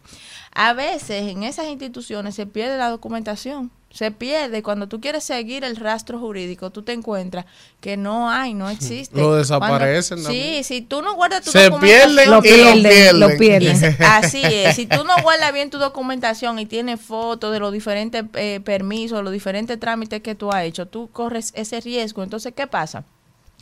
que cuando ya las instituciones eh, se desacreditan porque pierden credibilidad con el tema de salvaguardar la documentación física, que todavía no hay, la, no se ha llegado a, saltar esa, esa gran brecha que existe de la digitalización del Estado, pasar de lo análogo a lo digital, pues esto ahí entonces pueden alegar cualquier cosa, de que me votaron los documentos, de que no existe esto y aquello. Para irnos a la pausa. Pero ya por lo menos se está haciendo la investigación. Para irnos a la pausa, me han enviado cuatro mensajes. Hable con Eileen que ponderen el asunto del bono cabaña. Oye, ahora. Ahorita Víctor, Víctor va a coger esa vaina y le van a entrar por ahí. Mira, Gloria Reyes. Supérate con Bono Cabaña. Mire, usted está relajando. Bono gozadera que dice. La oposición bono gozo, bono gozo. y empieza a decirle en los barrios a la gente que hasta este gobierno ya le quitó el derecho de coger gusto y, eso va a tener un efecto. Cuatro mensajes me han mandado el Beltrán, asesor al presidente. El chiqui chiqui con Itevi. No, bono cabaña para subsidiar, un subsidio focalizado porque subí en la cabaña. Le va a meter La oposición le va a decir que ni eso le dejan hacer. Dios mío. No, me pero Está creativo. Nos quitaron hasta el gusto. Me escribieron. Rumbo de la mañana. Señores, regresamos en este rumbo de la mañana. Cuando son ya las 8 y 54 minutos. Seguimos tratando de hablar con el ministro de Salud Pública, el señor Daniel Rivera, que tenía el compromiso de hablar con nosotros hoy a las ocho y media. Iban a ser las nueve y no aparece. Como dice el amigo de trabajando, el país tiene una situación compleja con el tema del dengue. siempre que le toca hablar con nosotros, una reunión. se complica. Bueno, no. Siempre. ¿Está trabajando? ¿A dónde? Ay, sí. Sí, que siga ahí. Que no aparezca. Yo, pero yo lo estoy, estoy escribiéndole a ver al ministro. no, seguro tiene una reunión. Sí, pero miren, señores, déjenme Tenemos una situación de, de, alerta, de alarma con el tema del dengue. O sea, que seguro que el, el ministro está sentado. pero para eso que lo necesitamos, para que oriente a la gente. Diez minutos, él puede hacer un receso y seguir. Pero no, que no hable. Por eso es que le doy su cañazo. Diga, Kimberly. El equilibrio, ¿eh? eh eh, no, ustedes saben que es una situación difícil, el país entero está en alerta. Más de 6 mil casos Más de 6 mil casos. Él dio una rueda de prensa ayer y todos estos días ha estado comunicándole a la población lo que se está haciendo, pero también tiene que hacer una parte que es la parte de coordinación con el equipo, dirigir, señores, hay mucha hay mucha ocupación con esto del dengue en, en en el Ministerio de Salud Pública, en el SNS, todo el sistema de salud. Bueno, los médicos suspendieron una protesta que tenían. hoy. El Colegio Médico tenía una protesta y la suspendió para hacerle frente. Qué bueno, eso hay que felicitarlo al, al, al Colegio Médico Dominicano que eh, hayan puesto su profesión y su vocación por encima de sus intereses personales. A mí de manera particular esto llama mucho la atención porque coincide con el inicio del año escolar. Tú sabes que muchos niños cuando presentan estos cuadros, los padres inmediatamente pensamos que se debe a algún virus gripal. Por eso eh, todos los médicos, si ustedes se fijan ayer, que tuvimos aquí la visita del, del senador de Bauta, que es pediatra, decía que se debe tratar cada caso como si fuese dengue, aunque no lo fuera. Claro. Porque los padres a veces queremos automodicar, decir, no, eso fue un virus que cogió en la escuela, que no sé qué, y no hacemos los esfuerzos. La fiebre, lo más peligroso de la fiebre es que deshidrata mucho, porque hay un combate dentro del organismo y la producción, ¿verdad?, de estos glóbulos eh, blancos que, se reflejan, que están luchando para salvaguardar. Además, él explicó una serie de aspectos técnicos que hacen que lo más peligroso de estas grandes fiebres, aparte de que los niños puedan convulsionar, sea el hecho de que puedan deshidratarse. Y tantos casos a la vez pueden ocupar las salas y hace que el y que hace que el sistema de salud colapse y que no tenga la capacidad de respuesta que está pasando ya y apenas y no y no estamos en el pico más elevado porque la tendencia es que, aumente en los próximos. Por eso es importantísimo que los padres estén alerta porque las fiebres se pueden tratar en casa. Lo digo como una madre también veterana. Si las tratamos en, en casa con medios físicos, con los pañitos y tal y con los medicamentos adecuados, se le puede dar la batalla a la fiebre, pero hay que hidratar al niño niño, porque el niño cuando tiene fiebre no quiere beber ni quiere comer absolutamente nada. Y ahí entonces se empeora el cuadro.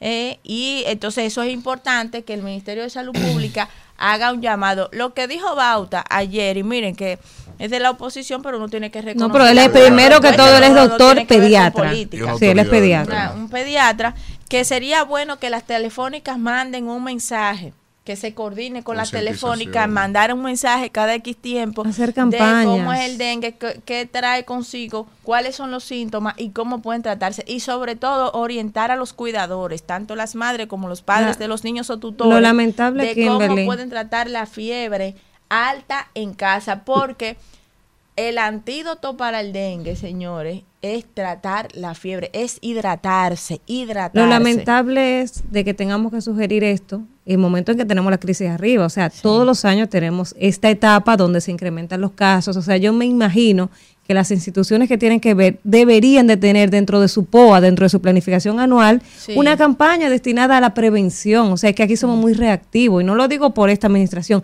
siempre ha sido así, aunque hay que decir que hace mucho había una campaña que hemos resaltado mucho, la de cloro un tau tanque tapado, que a, nadie se le olvidó. Y uno veía que iban a hacer la jornada de descacharrización que no se están haciendo. Entonces ahora tenemos descacharrización.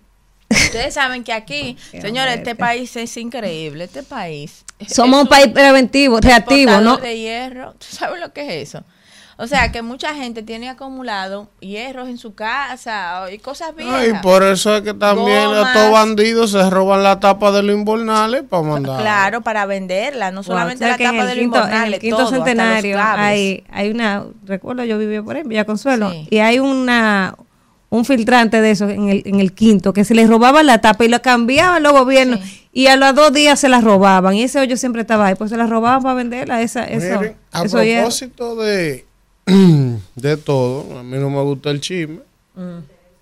Usted hoy vino. Pero, no. lo que pasa es que no hay que hablarlo. No, hay que hablarlo porque, eso es tendencia y no, claro, es noticioso. Ustedes saben que papá, ay Dios mío, ustedes saben que papá, don Hipólito, es un personaje, Dios mío, y que uno ya le parte del folclore y la jocosidad de la política vernácula. Sí. Y entonces yo, si fuese asesor de algún político al que Hipólito se refiere de manera peyorativa, simplemente le, diría que no reaccionara. Y si le buscan una reacción obligada, entonces me referiría en el marco del respeto, como un expresidente, un, señor, mayor, y lo manejara así. Cuando la gente entra en edad se pone así, más si tiene situaciones desde joven, yo lo hubiese manejado así. Pero entonces Hipólito se ha puesto a decir en una entrevista ayer que le hacían que Abel, que Abel no puede pensar mucho porque si Abel piensa mucho se le explota la cabeza. Mira. Literalmente. Mira. Entonces Abel reaccionó con un tuit escribiéndole un listín que en pocas palabras lo que le dijo fue que eso es fruto ya de que él está senil. muy visceral, muy visceral. De que, está ya. Fue, muy visceral. O sea, que está ya. En edad. pudo, haberlo relajado. No hizo el plano así. Sí, personal. Realmente, no. bueno, pero personal, pero espérate, porque personal. el, ataque fue personal de Hipólito. claro que no, no lo voy a justificar. no, no debes igualarte. Por también, y no, y también que es la figura de un expresidente. Es la figura de un expresidente. Es un expresidente. Es una persona. es una persona. Segundo mayor. Una persona. ¿Y qué es su estilo? Y que la gente lo conoce. Tercero lo conocemos. Lo conocemos porque no cualquiera. Es el vivo retrato del dominicano. el, reflejo, el reflejo de, nada, de la gran mayoría. De la, de la gurrupela. De la gurrupela de Alfredo. Yo creo, yo creo que. Yo le dijo campesino. Le ver un campesino que llegó el otro día de aquí a Santiago. Pero ellos son, él es de Santiago también. ¿Y cómo va a decir? Como, como tenemos el boletín ahí, Señores, déjeme, decir lo siguiente. Yo le voy a decir algo. Hipólito Mejía, Ramón Hipólito Mejía Domínguez, es uno de los hombres más carismáticos que existen en el país. Cuidado si más. Todo lo que él diga, todo el mundo se lo va a encontrar bien y todo el mundo se lo va a celebrar. Esa es la realidad. ahora, ahora, Yo quiero que tú veas cómo enloquece la juventud dominicana. Te voy a hacer un cuento, te voy a hacer un cuento, mira.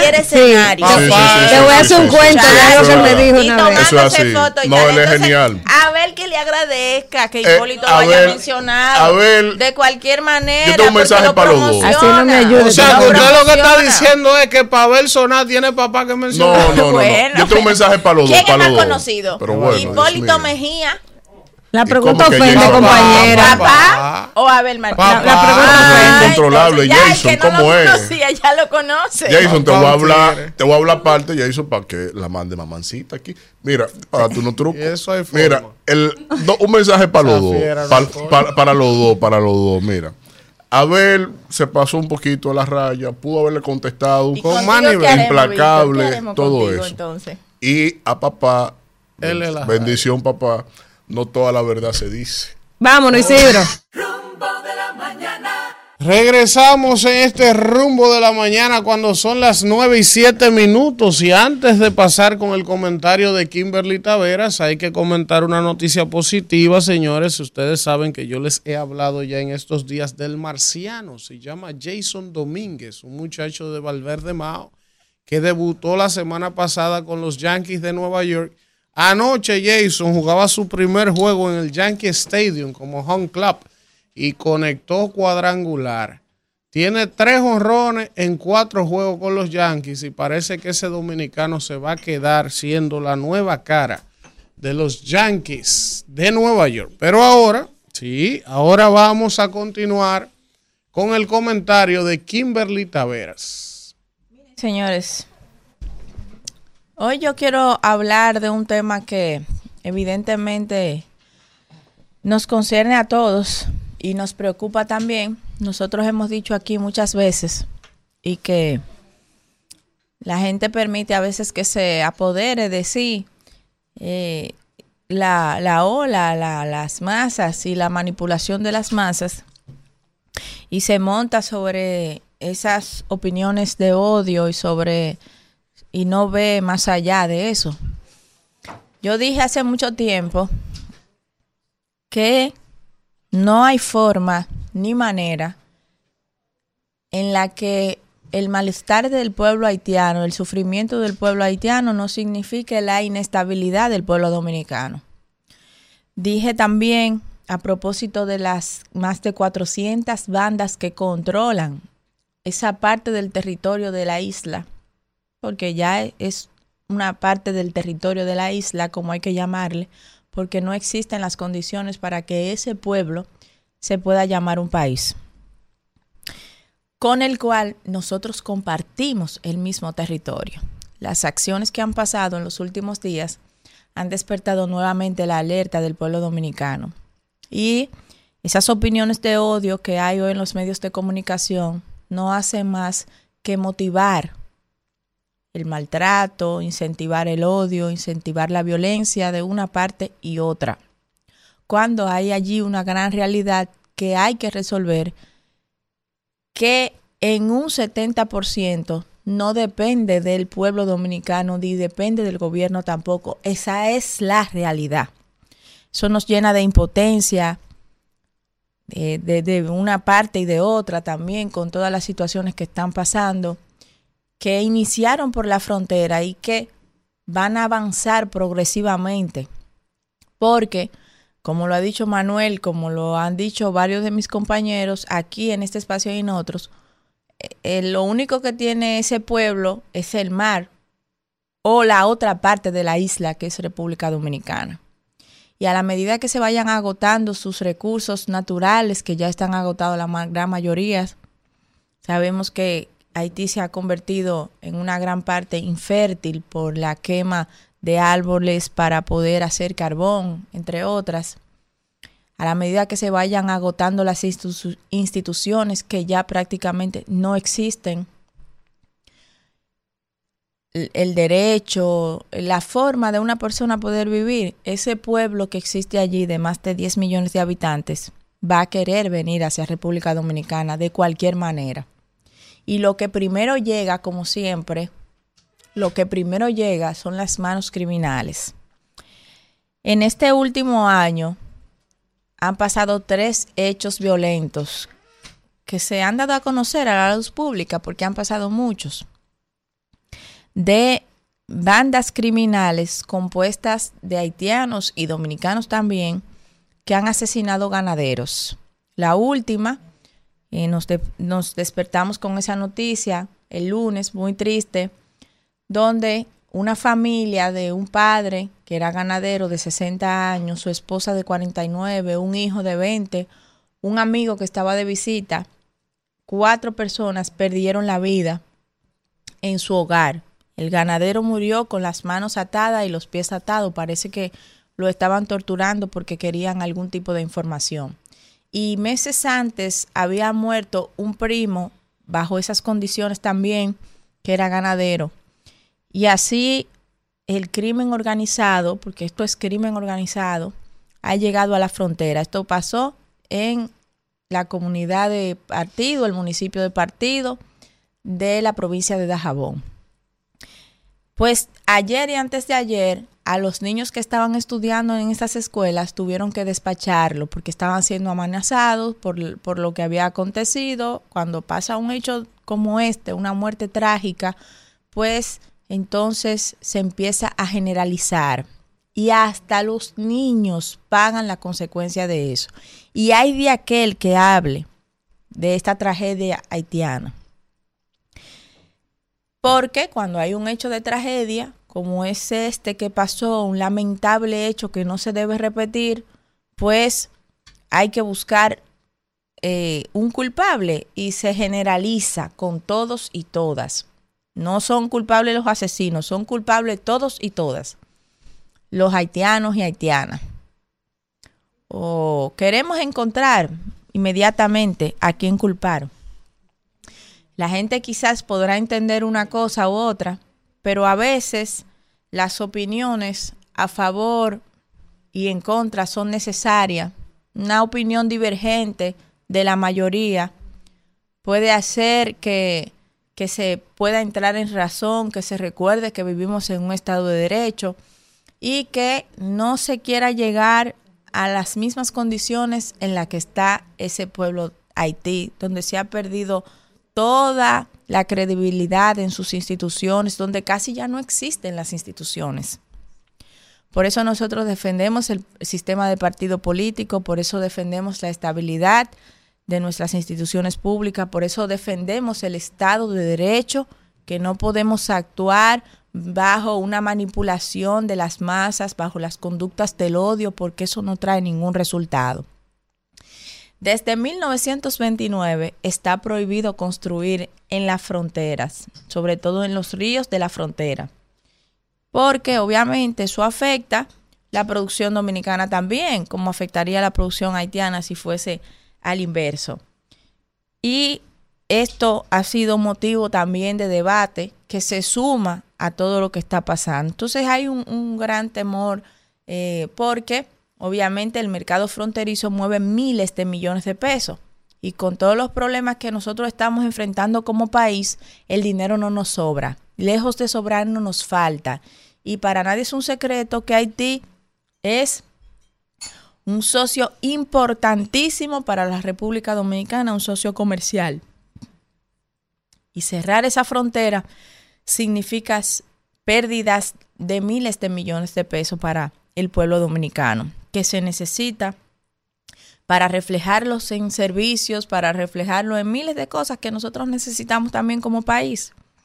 De manera que eh, hay que ser, ser consecuentes, en estas decisiones, en este tema del pueblo haitiano, en este reclamo a la comunidad internacional de que venga en auxilio de en Haití, tenemos que estar unidos como dominicanos y dominicanas. Y tenemos que saber, la pirámide de Maslow dice que cuando un ser humano no tiene sus necesidades cubiertas, cuando un ser humano tiene hambre, cuando un ser humano no tiene un techo seguro donde vivir, los valores como moralidad, como ética, como respeto a las leyes queda en segundo plano. Y el ser humano empieza por preocuparse por satisfacer esas necesidades básicas. Y eso está pasando con el pueblo haitiano.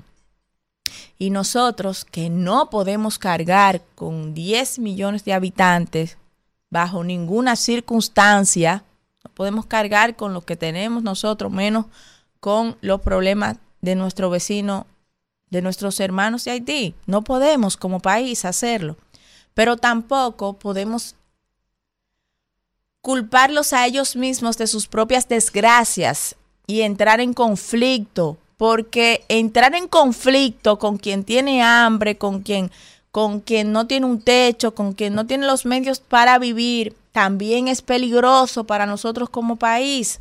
Y por eso digo, debemos estar unidos como país apoyando las decisiones del gobierno, porque si nos ponemos a tomar ese tema y politizarlo, nos puede ir peor, porque podemos provocar inestabilidad en el país.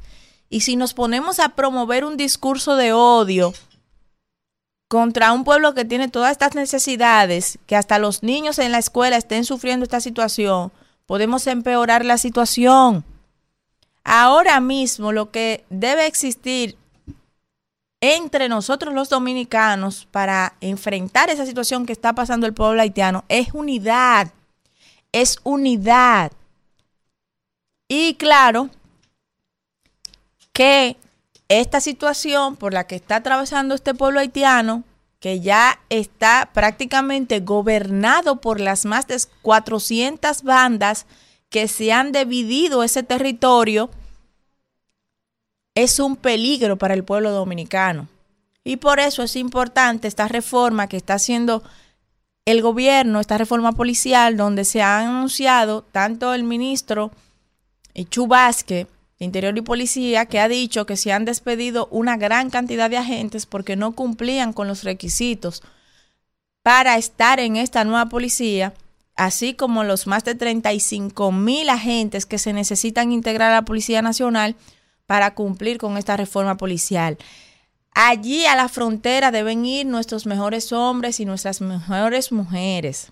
Nuestros mejores agentes deben ir allí a ese cuerpo fronterizo también, ustedes saben, el crecimiento que estamos teniendo como país en el turismo.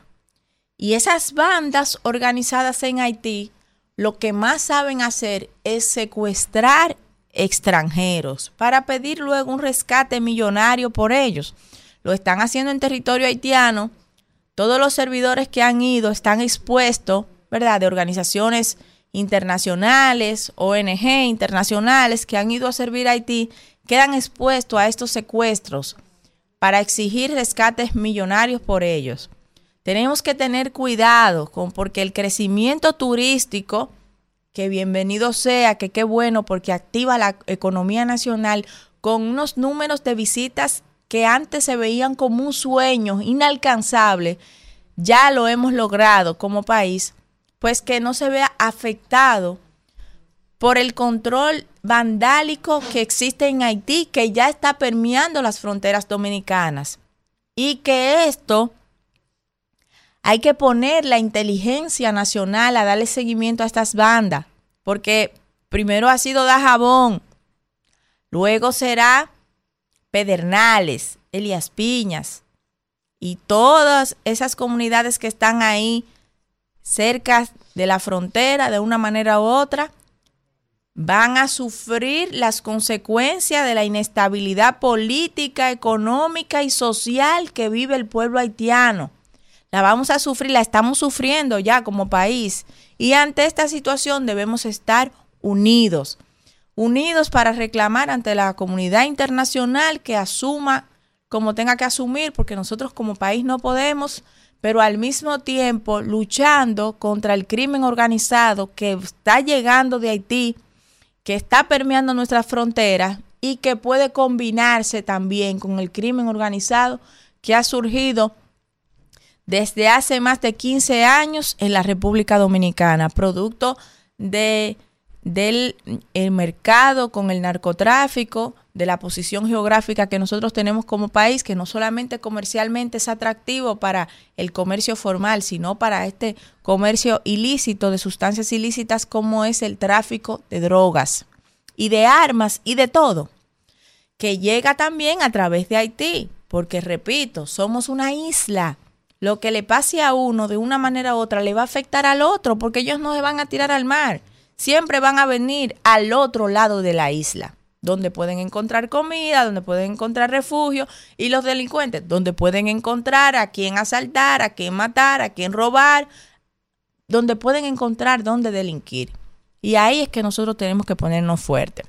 De manera que eh, el apoyo irrestricto hacia el gobierno, hacia el presidente, para que tome las medidas que tenga que tomar, para que esta situación pueda estar lo más bajo control posible.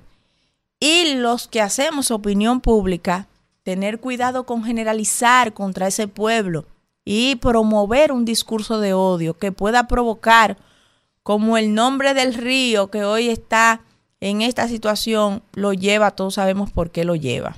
Otra masacre que se repita ese tenebroso episodio que ya pasó con anterioridad.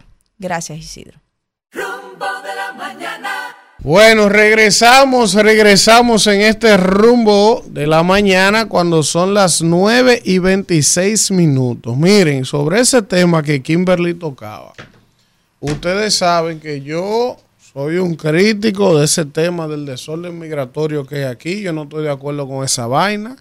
Yo no estoy de acuerdo de que nosotros tenemos que los hospitales y el presupuesto de salud pública invertirlo y el dinero de los contribuyentes dominicanos en mantener parturientas indocumentadas. Yo no estoy de acuerdo con que los espacios en las escuelas sean ocupados por niños indocumentados. No, ahora sé que es un tema de derecho humano, el acceso a la educación, el acceso a la salud, y lo comprendo.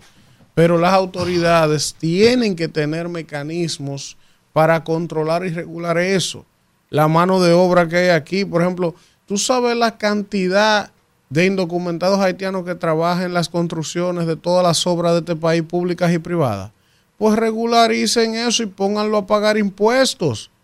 Pónganlo a pagar impuestos para que cuando vayan a un hospital ellos puedan exigir lo que no puede ser con el dinero de nosotros. Pero por ahí hay un video, no sé si usted lo vio, de una, una nacional haitiana que está haciendo un desorden en un hospital. Pues. Así lo vi, así lo vi en el por nacionalidad la persona. Pero, pero, pero, pero la introducción que hacía con relación a ese tema de lo que Kimberly decía es que yo siempre he sido un crítico y no estaré de acuerdo con eso mientras vida tenga. Ahora, el hecho de eso de que aquí hay un desorden migratorio que no es culpa ni de los nacionales haitianos en un sentido, ni de los dominicanos, tampoco nos, da derecho.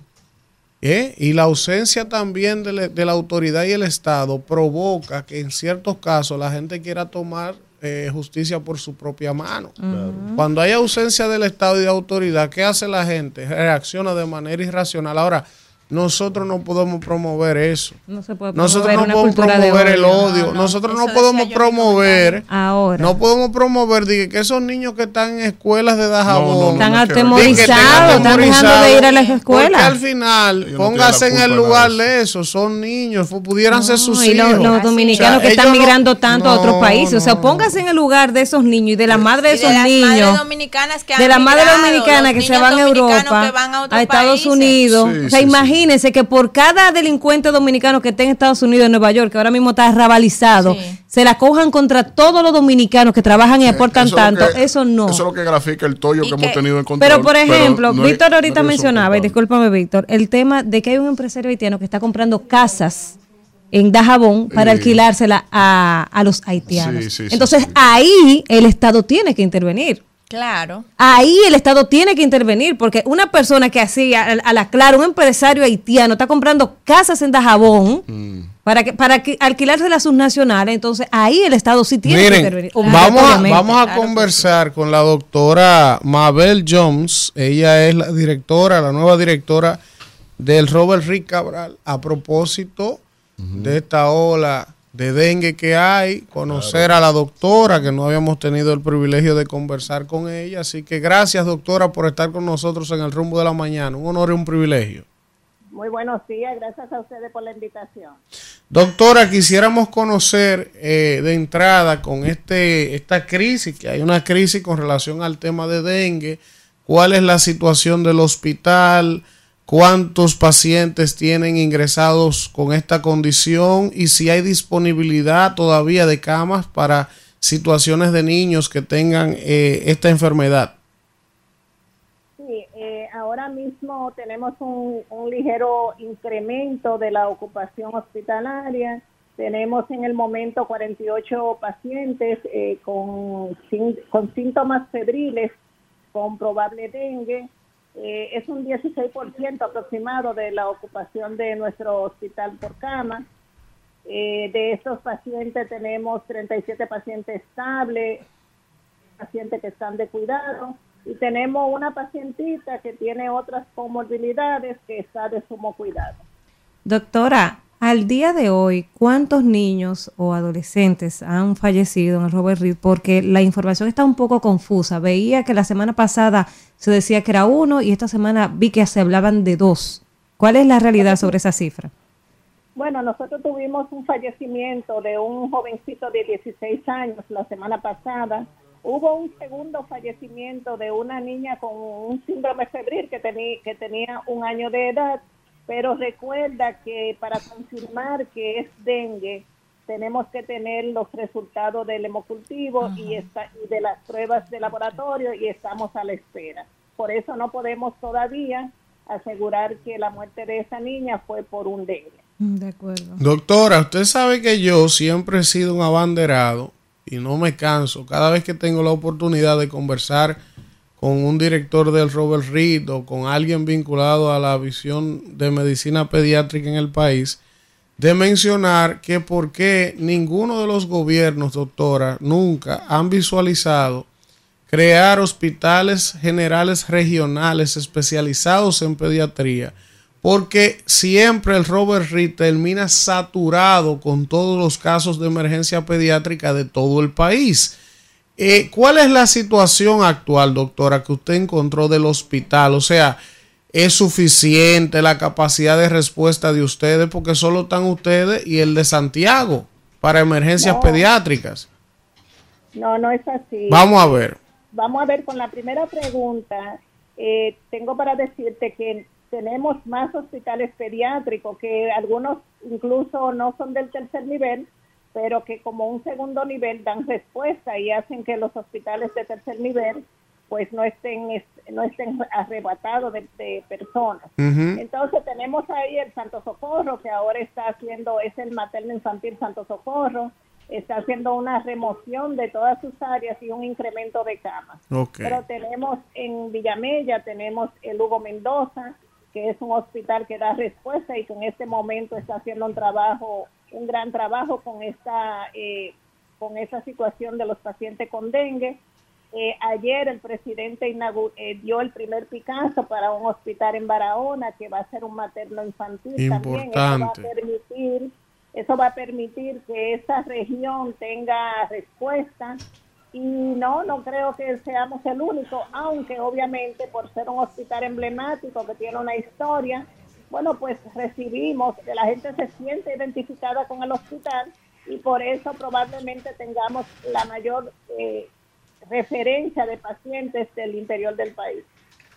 Bueno, pues eso es sumamente importante lo que usted me ha dicho. Mire, yo desconocía eso de que el presidente ayer dio ese Picasso de un materno en Barahona, porque eso eh, yo siempre he abogado por eso. Llévenmelo para el sur profundo, en el este falta otro, eh, para descentralizar un poco. Sí, Doctora, muchas gracias por conversar con nosotros y por estar dispuesta a responder estas preguntas en este rumbo de la mañana. Siempre estamos a la orden. Gracias. Rumbo de la mañana. Bueno, regresamos, regresamos en este rumbo de la mañana cuando son las 9 y 35 minutos. Y como les habíamos anunciado más temprano, vamos a conversar con el buen amigo Edwin Paraizón. Ustedes lo conocen, Edwin es una figura de mucho tiempo en las relaciones de República Dominicana y Haití, un especialista, fue cónsul, ¿verdad? Eh, hace unos años y con él queremos abordar esta temática que es una temática que siempre estará, que es fundamental para el desarrollo de ambos pueblos y que es necesario mantener en el tapete la discusión en el marco del respeto y eh, de la diplomacia, de la amistad de dos pueblos para poder quizás entender, porque mucha gente no entiende la dinámica de muchas de las cosas que ocurren en Haití y por eso hemos querido invitar a Edwin en el día de hoy a este rumbo de la mañana. Bienvenido, Edwin.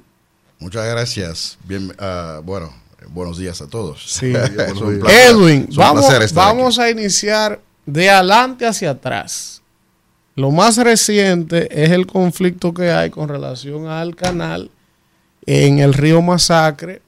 Hay posiciones del gobierno dominicano con relación al canal, hay posiciones también del lado haitiano con relación al canal.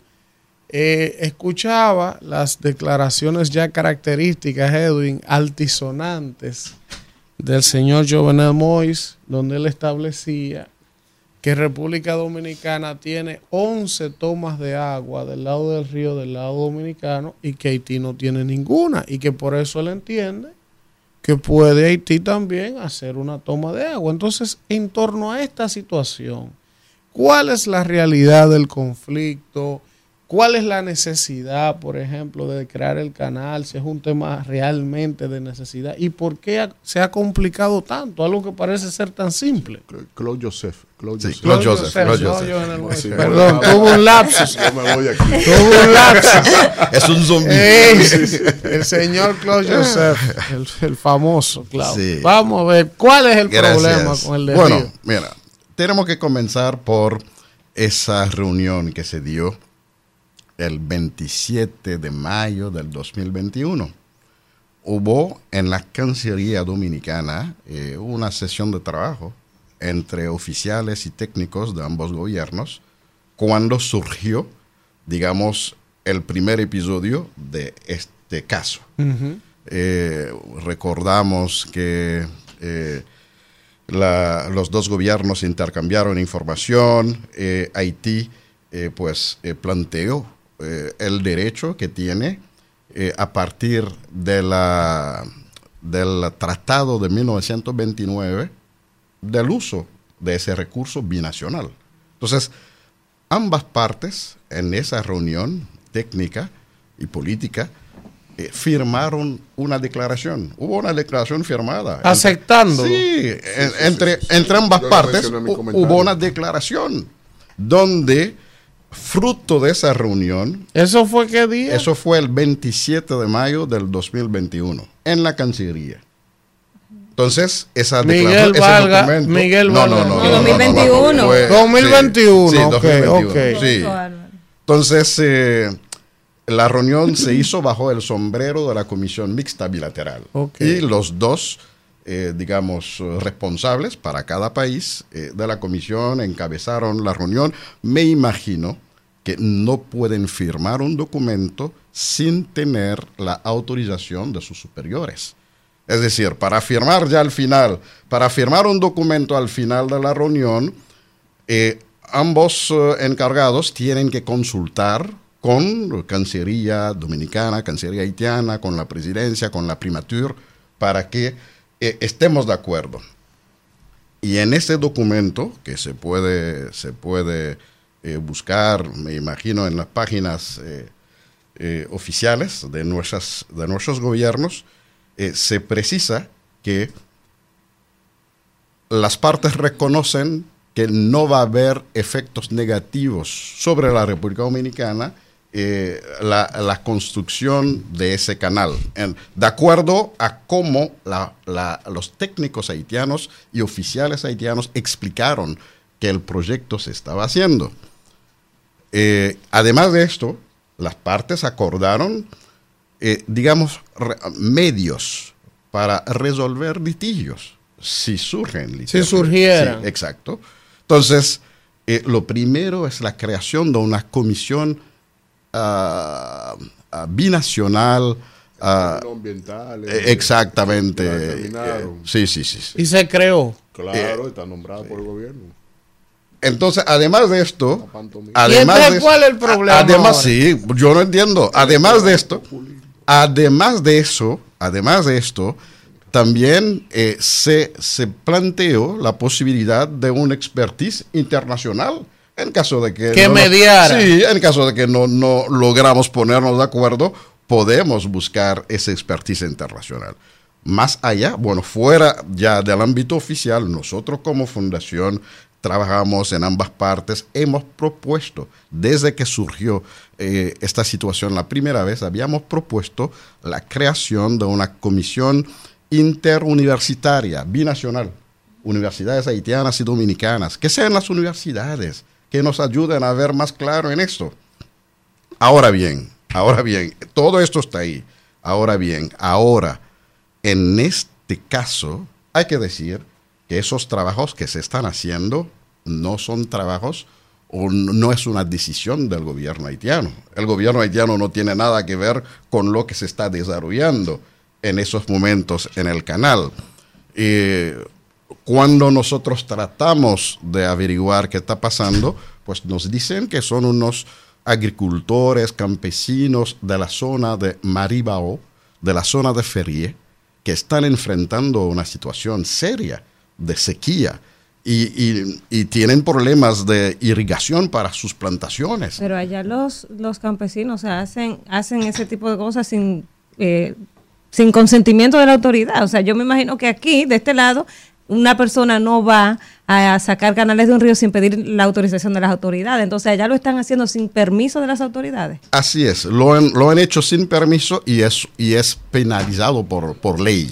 Es decir, que los que, los que han tomado esa iniciativa están eh, tomando el riesgo, corriendo el riesgo de, de ser arrestados, de ser... ¿Y cuál es la posición Esto es interesante lo que él está diciendo. ¿Cuál es la posición de, del gobierno haitiano en contra de esos campesinos? O sea, ¿qué está haciendo? Debe proceder. Esta, mañana, esta mañana decía en una emisora haitiana que la política del gobierno haitiano hasta ahora ha sido una política de silencio.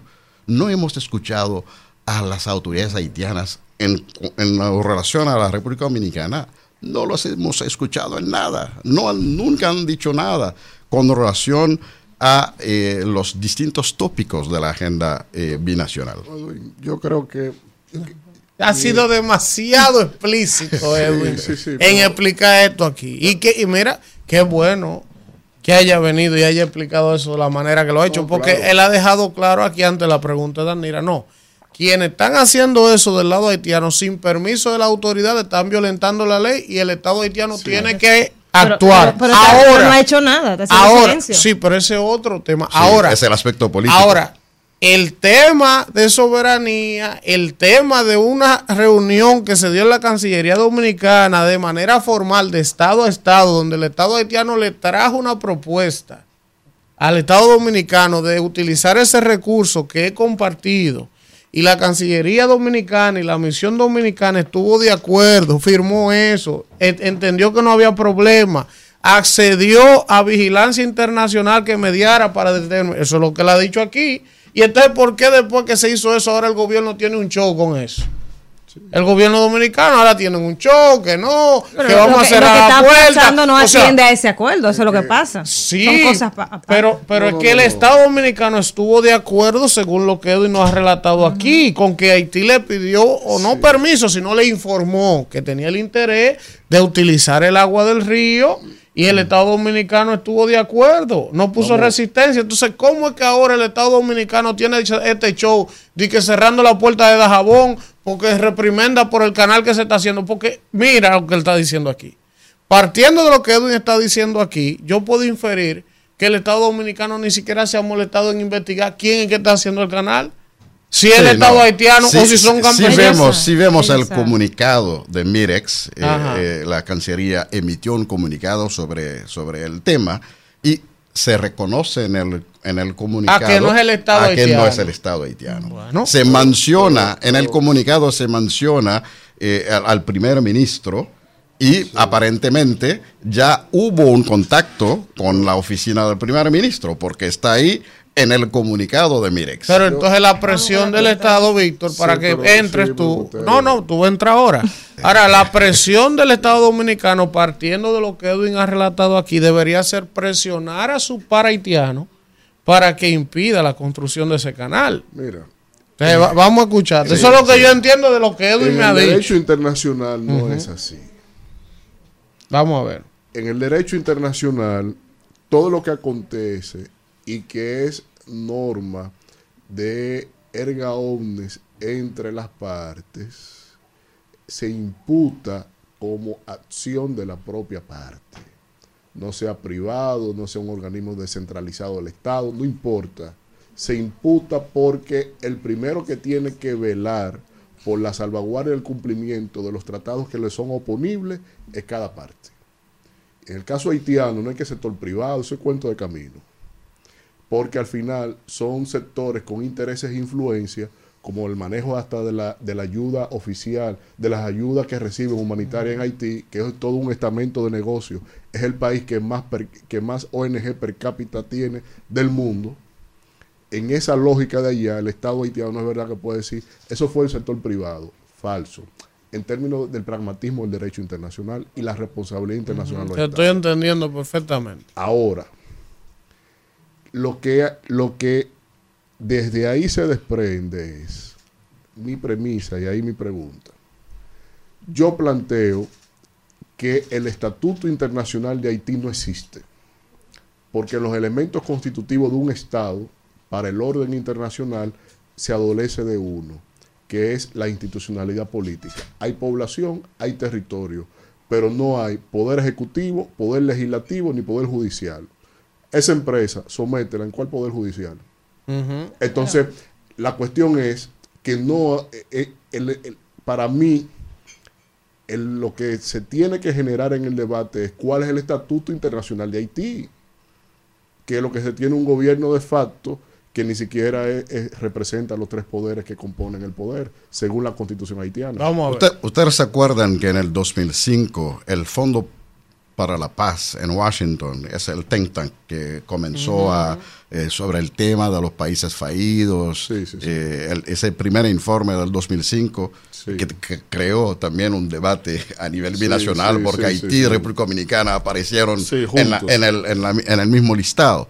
Pues uno de los, de los criterios, uno de los elementos fundamentales para este, eh, este think tank en definir los países fallidos o, o en, en, en, instancia de ser fallido es eh, ah, perder el control del territorio. Del y, está, el, control soberano exactamente. del espacio aéreo, terrestre y marino. Sí, pero lo, quiero, lo quiero, ir, quiero ir hacia lo que está pasando, sobre todo en Puerto Príncipe, para apoyar eh, la, dirección de tu pensamiento, eh, donde efectivamente eh, la administración actual ha perdido el control.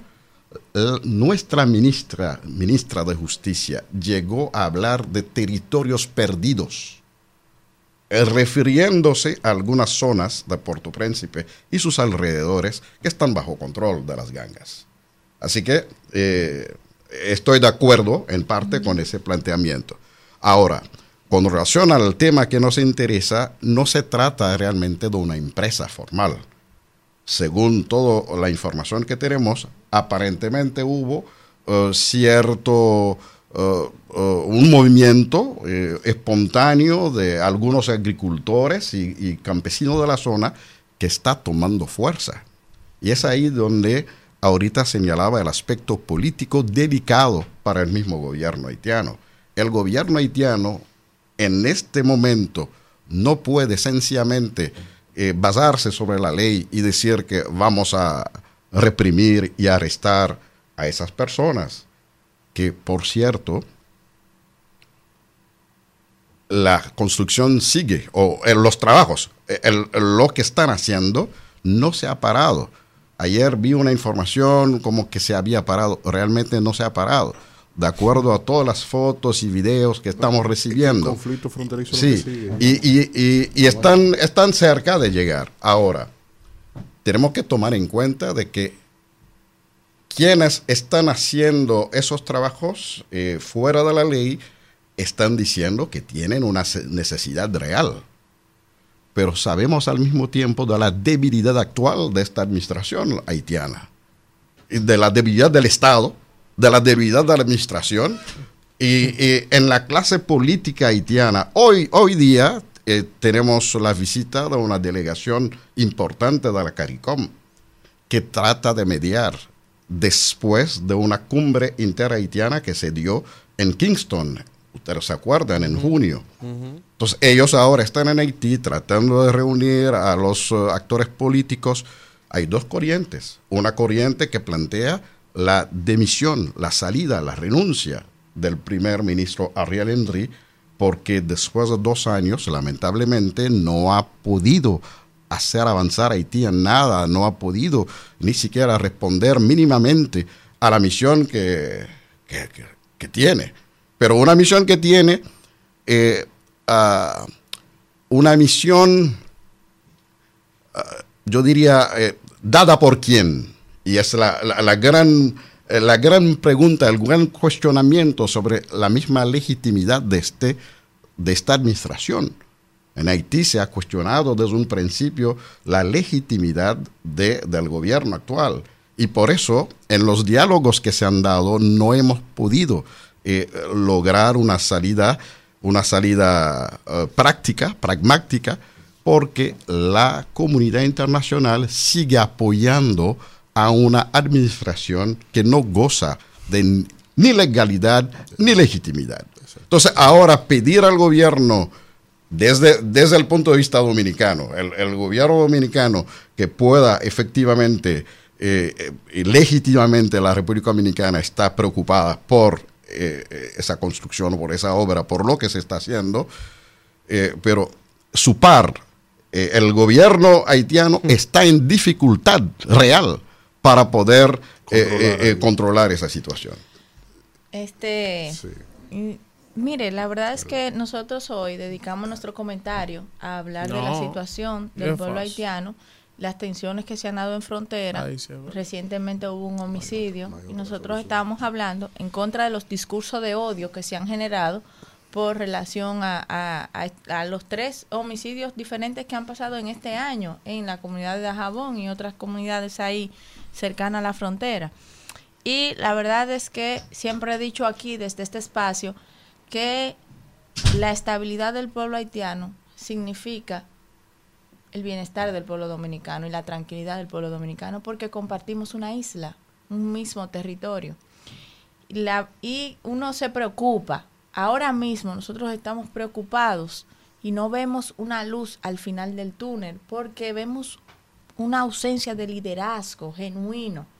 ¿Cuál es ese líder haitiano o cuáles son los líderes haitianos que podrían sacar a Haití de esa crisis política, económica, humanitaria, social en la que hoy está sumergida? Recuperar el territorio que se ha perdido por las bandas que están violando a, haitianos, a niños, a niñas, adolescentes, que están asesinando sin control. Dígame usted, eh, ¿qué, cuál, es, qué, ¿cuál es la esperanza que tiene el pueblo haitiano políticamente de líderes que puedan sacar ese pueblo adelante? Bueno, justamente en el marco de esos diálogos que se están dando, eh, las figuras tradicionales de, la, tradicionales de la política haitiana están ahí, están participando. Nuevas generaciones de figuras políticas, de líderes políticos también están participando. Hay varias propuestas que se han hecho y una de las propuestas, eh, para mí, la más viable, es la propuesta del Grupo Montana. El Grupo Montana eh, que reúne a figuras de la clase política, del empresariado, del campesinado, de los sindicatos, de las iglesias, más de mil personas han firmado un documento, han asumido un documento que los haitianos entendemos, a pesar de sus debilidades, de sus limitaciones, es el documento de propuesta de salida a la crisis la más viable. Pero la comunidad internacional insiste en apoyar a una administración, a un hombre que hoy día tiene una concentración de poderes totalmente anticonstitucional. Y por eso, eh, en el marco de esas conversaciones con el CARICOM, eh, se ha vuelto a poner en el tapete lo de un ejecutivo bicéfalo. La constitución lo prevé. No, eh, cuando hay una situación de que tengamos que tener un gobierno de transición. Ese gobierno tiene, el Ejecutivo debe tener un presidente, debe tener un gabinete y lamentablemente en la situación que estamos, eh, el, poder legislativo es inoperante, entonces tenemos, que, tenemos que ponernos de acuerdo en cómo vamos a controlar ese Ejecutivo. Entonces, por eso en el marco del, del, texto del, del, Grupo Montana se ha creado, se ha, se ha, propuesto la creación de una comisión eh, de notables que van a vigilar las acciones que se están llevando a cabo desde el Ejecutivo.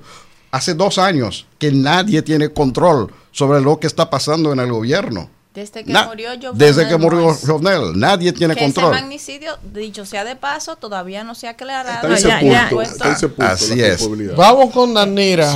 me gustaría, a propósito de este tema y de esa pregunta que hace Kimberly, escuchar su valoración como ciudadano haitiano, pero también como diplomático que, que fue de, de ese país, su valoración sobre esa misión de Kenia eh, que vino en estos días, una avanzada. ¿Qué, usted piensa si eso pudiera aportar a, solucionar la crisis en la que está sumergida Haití? ¿Cómo, usted valora esa, esa misión de Kenia? Sí, bueno, ha, habido muchos cuestionamientos y eso también crea un debate en Haití. Eh, primero, vimos todas las vueltas que la comunidad internacional dio con relación a cómo apoyar a Haití en el campo de la seguridad. Y sobre ese tema hay que decir claramente que nuestros expertos en seguridad entienden que no necesitamos una intervención militar para enfrentar a las gangas. Toda la información de inteligencia existe, hay un mapeo de las gangas. ¿Dónde y, actúan? ¿Qué? Sí, qué hacen, qué tipo de armas tienen, todo es, toda la información existe. Y he estado diciendo en, en algunos otros espacios que en el 2004 el gobierno americano decidió sacar a Aristide del poder, ¿qué hicieron? Mandaron unos marines y llegaron, es una operación selectiva. Eso está condenable, eso, eso eh, eh, ha sido en contra de nuestra soberanía, pero es así que lo hicieron. Entonces, hoy día le pedimos la misma, eh, digamos, le pedimos el mismo apoyo eh, a la comunidad internacional que nos ayuden, que ayude a la policía haitiana a llevar a cabo operaciones eh, operaciones así selectivos. Contra los líderes. Contra los líderes, exactamente. Que vayamos donde hizo, que vayamos donde Tilapli, que vayamos donde Barbecue. Y es fácil hacerlo sin necesidad de, eh, una intervención. de una intervención militar. No Ellos lo saben. cabezas porque el crimen organizado eh, claro, te quita uno y mañana sí, el otro. Porque no, el tema no es solamente quitar a los. Quizás no es una intervención como tal, sino porque se supone que es una ayuda. Claro, para un formar, apoyo, es un apoyo, no apoyo, apoyo, logístico, apoyo tecnológico. apoyo tecnológico. Entonces, ¿qué falta? O sea, si ya saben dónde están los puntos, tienen la información. Lo que él dice, que ellos están pidiendo eso y la comunidad internacional no nos interesa. Hasta, mira, se ha propuesto. Pero se interesan por mantener en el poder a, exactamente exactamente.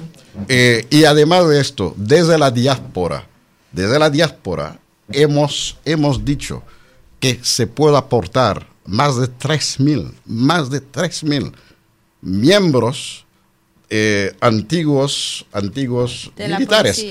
antiguos militares americano haitiano America, eh, canado-haitiano, franco-haitiano. Dominico-haitiano. Sí, dominico-haitiano. Sí, bueno, sí, sí, claro. ¿Podemos hablar de eso? Claro, Porque, lo porque aquí, porque, porque aquí, aquí hablar de ese tema... ¿eh? En este espacio en este programa, en este espacio, nosotros no permitimos porque no es peyorativo. Aquí ya, no, no qué bueno. eso. No, no. Qué bueno, qué Academia. Exactamente. Divergencia, pero en academia. Eso sería una involución a la comunicación, permitir en este espacio que aquí no se pueda hablar del término dominico-haitiano. claro que sí. la mayor cantidad de migrantes la tenemos nosotros. Así eh, es. Como nosotros también somos los principales en Nueva York, migrantes hacia la ciudad de Nueva York. Entonces, si se puede hablar de Dominican York, ¿por qué no se puede hablar de dominico-haitiano? Sí, pero hasta ahí, ¿eh? Hasta sí, ahí. hasta ahí. No, porque, yo, porque yo iba a decir algo, yo iba a decir algo que nos sucedió yo tenía. El eh, dominicano se preocupa por aprender inglés, pero no aprende creol. no, es que, vamos, porque después de Boyer con Luis, que está mejor. Está bien, vamos, vamos a seguir. vamos a seguir. Sí, sí. Entonces, hay, Edwin, hay algo que yo quiero preguntarte antes de que se termine esta interesante conversación.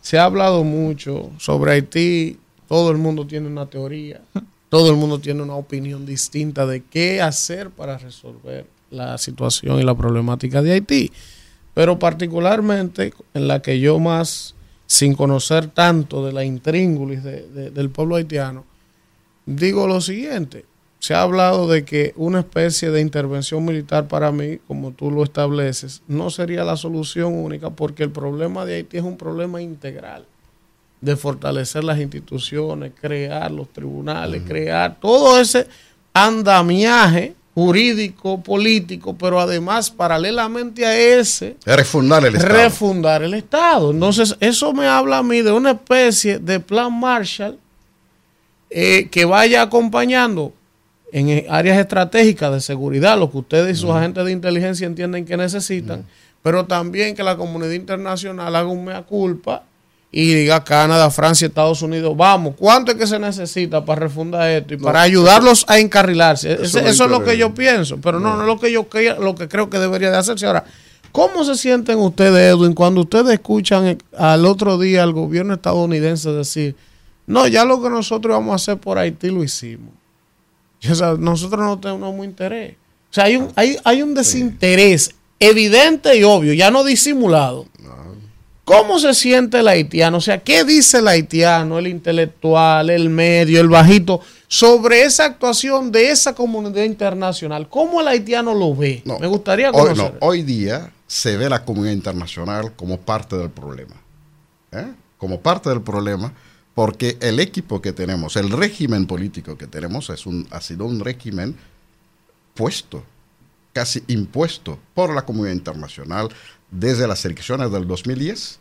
Así que eh, estamos hablando de, personas que se llamaban, alguien como Martelly, por ejemplo, desde el mundo artístico se auto llamaba bandido legal. Es así que se vendía, vendía su figura, su figura artística. los bandidos legales llegaron al poder en Haití en el 2010 de mano de la administración americana. Recordamos que Hillary Clinton viajó dos veces en Haití eh, en el proceso electoral, preelectoral. Y la, la, jefa de gabinete de Hillary también continuó viajando en Haití hasta imponer a ese régimen.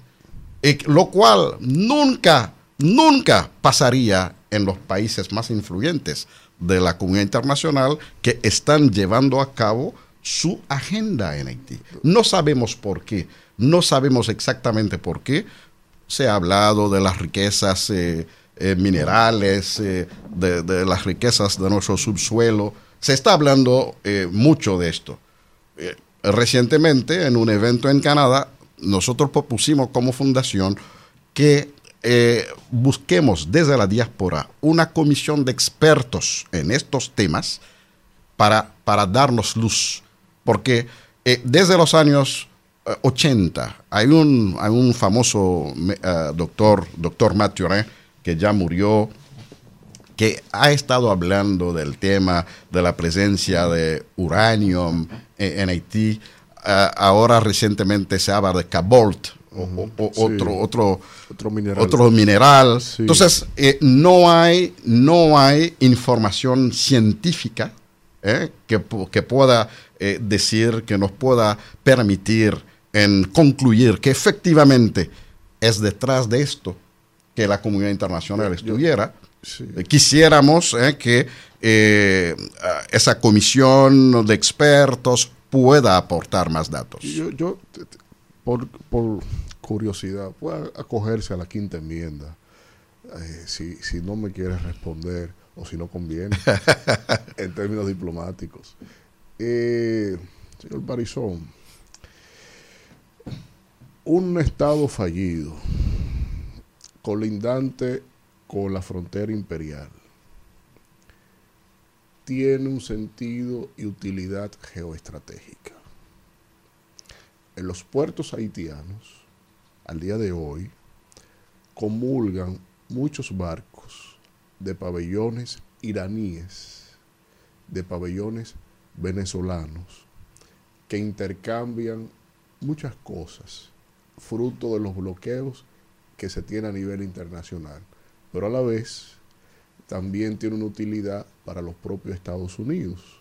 Yo recuerdo el dato que de este lado encontraron unas armas de una serie de fabricación que eran las mismas que tenían los que derrocaron a Muammar Gaddafi en Libia. Es decir, se pudo haber pagado en especie en propio territorio haitiano el status quo que tiene Haití es fomentado por las potencias. En Haití, por eso yo decía ahorita que se ve la comunidad internacional como parte del problema. ¿Eh? Entonces, sí, sí, eh, eh, Yo diría, yo diría que hay manos externas que están detrás de lo que está pasando en Haití. No es, no, no es posible que tengamos esa situación que ha durado tanto sin que eh, se y que a nadie le interese. no, creo que sea un desinterés, sino que en el fondo. Intencionalmente. No es un desinterés. No, una doctrina. Hay una doctrina Monroe dedicada a Haití. Sí. Señores. Edwin, gracias por estar con nosotros en este rumbo de la mañana. Ustedes vamos a un contacto y regresamos con más del rumbo de la mañana, yo sé que Rebeca está como el diablo. rumbo de la mañana. Bueno, regresamos en este rumbo de la mañana. Eh, interesante conversación con Edwin Paraíso. Yo creo que estos temas hay que abordarlos así, sin, sin la pasión, sin el fanatismo. Yo soy más dominicano que cualquiera y vivo matándome aquí por el tema de mi soberanía, pero eso no quiere decir que no haya que escuchar y ver, mira lo interesante que él planteaba, cómo él admitía lo que tú le decías, lo que tú le remarcabas. Claro. Y él decía, es verdad, es un desorden, ahí no hay control de nada. El Estado haitiano no en capacidad de nada, él mismo. O sea, tú me entiendes, o sea, y es así. Pero, pero eso es así. Ahora, eh, hay mucho, mucha tela por donde cortar. Lo que también a mí me llamó poderosamente la atención, que aquí nadie había, por lo menos yo no había escuchado a nadie hablar de eso. Fue esos datos que él dio de ese encuentro que hubo entre los dos estados. y donde ellos vinieron a pedir o a informarle, miren, nosotros vamos a hacerte desvío Y el Estado Dominicano estuvo de acuerdo con esa vaina y firmó un entendimiento, un memorándum. Entonces ahora saltan con otra saltan con una vaina diferente, como que ellos no saben de si eso. Si hubiese escuchado mi comentario, inicié que es una cuestión propagandística y política del Estado Dominicano. Lo dije Buen día, ¿quién nos habla y de dónde? Buenos días, rumbo a la mañana, Chanel Correa de Pedro Bravo. Adelante. Elvi, ahorita ustedes estaban hablando con, con respecto al tema del dengue.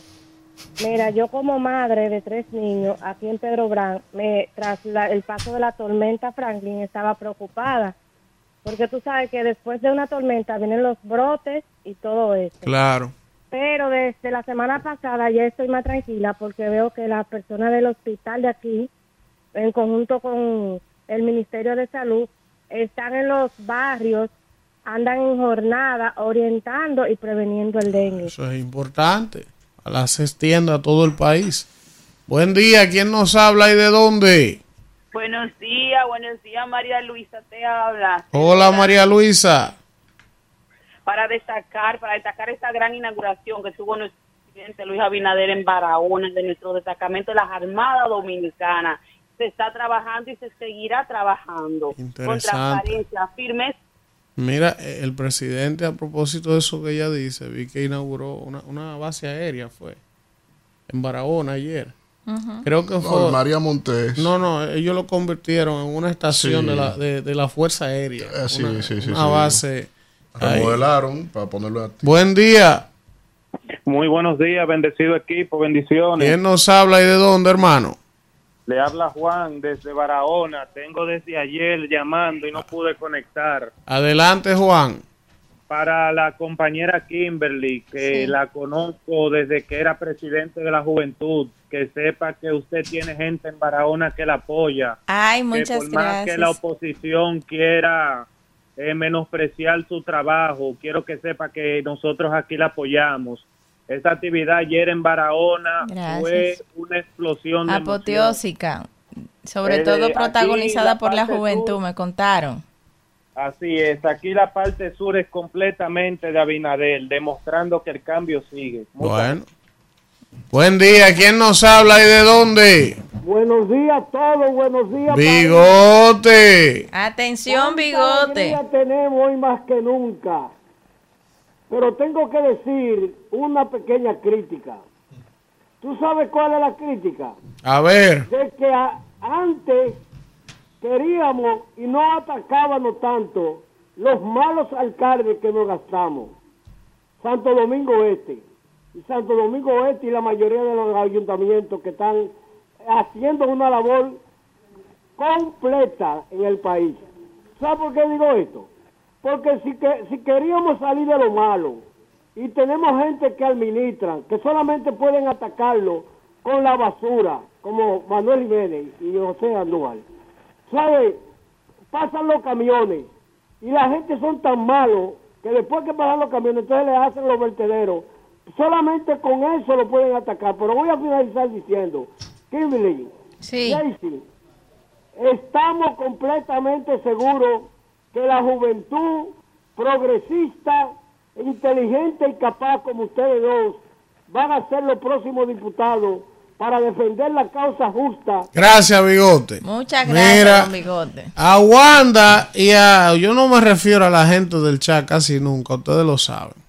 Pero ellos insisten, oigan esto, que yo debería anotar, según ellos, los teléfonos de todos los interactivos que llaman para ya memorizármelos y no cogerlos ustedes tienen que entender que el teléfono no me sale en los teléfonos. Solo línea 1, línea 2. Dígaselo usted para que le crean que es de la oposición. Solo sale línea 1, línea 2 y la internacional. Entonces, coño, buen día. Hola. Hola, buenas. ¿Quién nos habla y de dónde? Habla Carlos desde Maryland. Adelante, Carlos. Tenía días sin llamar. ¿Y cómo va a poder? Sí, quería, quería, quería decirte que cuando vaya el programa de John Péame, a ver si ustedes pueden abrir un poco, eh, la, más, pueden adaptar más líneas, porque por dos o tres veces he tratado de colaborar y nunca nunca he podido. Ah, pues vamos a estar atentos a eso para la próxima. Es los viernes que lo hacemos. Un viernes sí y un viernes no. Mañana, toca. Así que está pendiente mañana, Carlos, para que contribuyas, hermano. Gracias. Buen día. ¿Quién nos habla y de dónde? Buenos días. Le habla Marta desde Santo Domingo. Adelante, Marta. Yo diría que quizá el tema haitiano ahora con el nuevo jefe de CEFRON cambiará y tomará más medidas para tener más precaución con el brote y el tráfico de haitianos que hay. Ojalá que sí, ojalá. Buen día, ¿quién nos habla y desde dónde? Sí, buena, desde New York. desde Nueva York una sola cosa sobre el sistema de educación allá. Yo recuerdo que en el año 2001, 2005,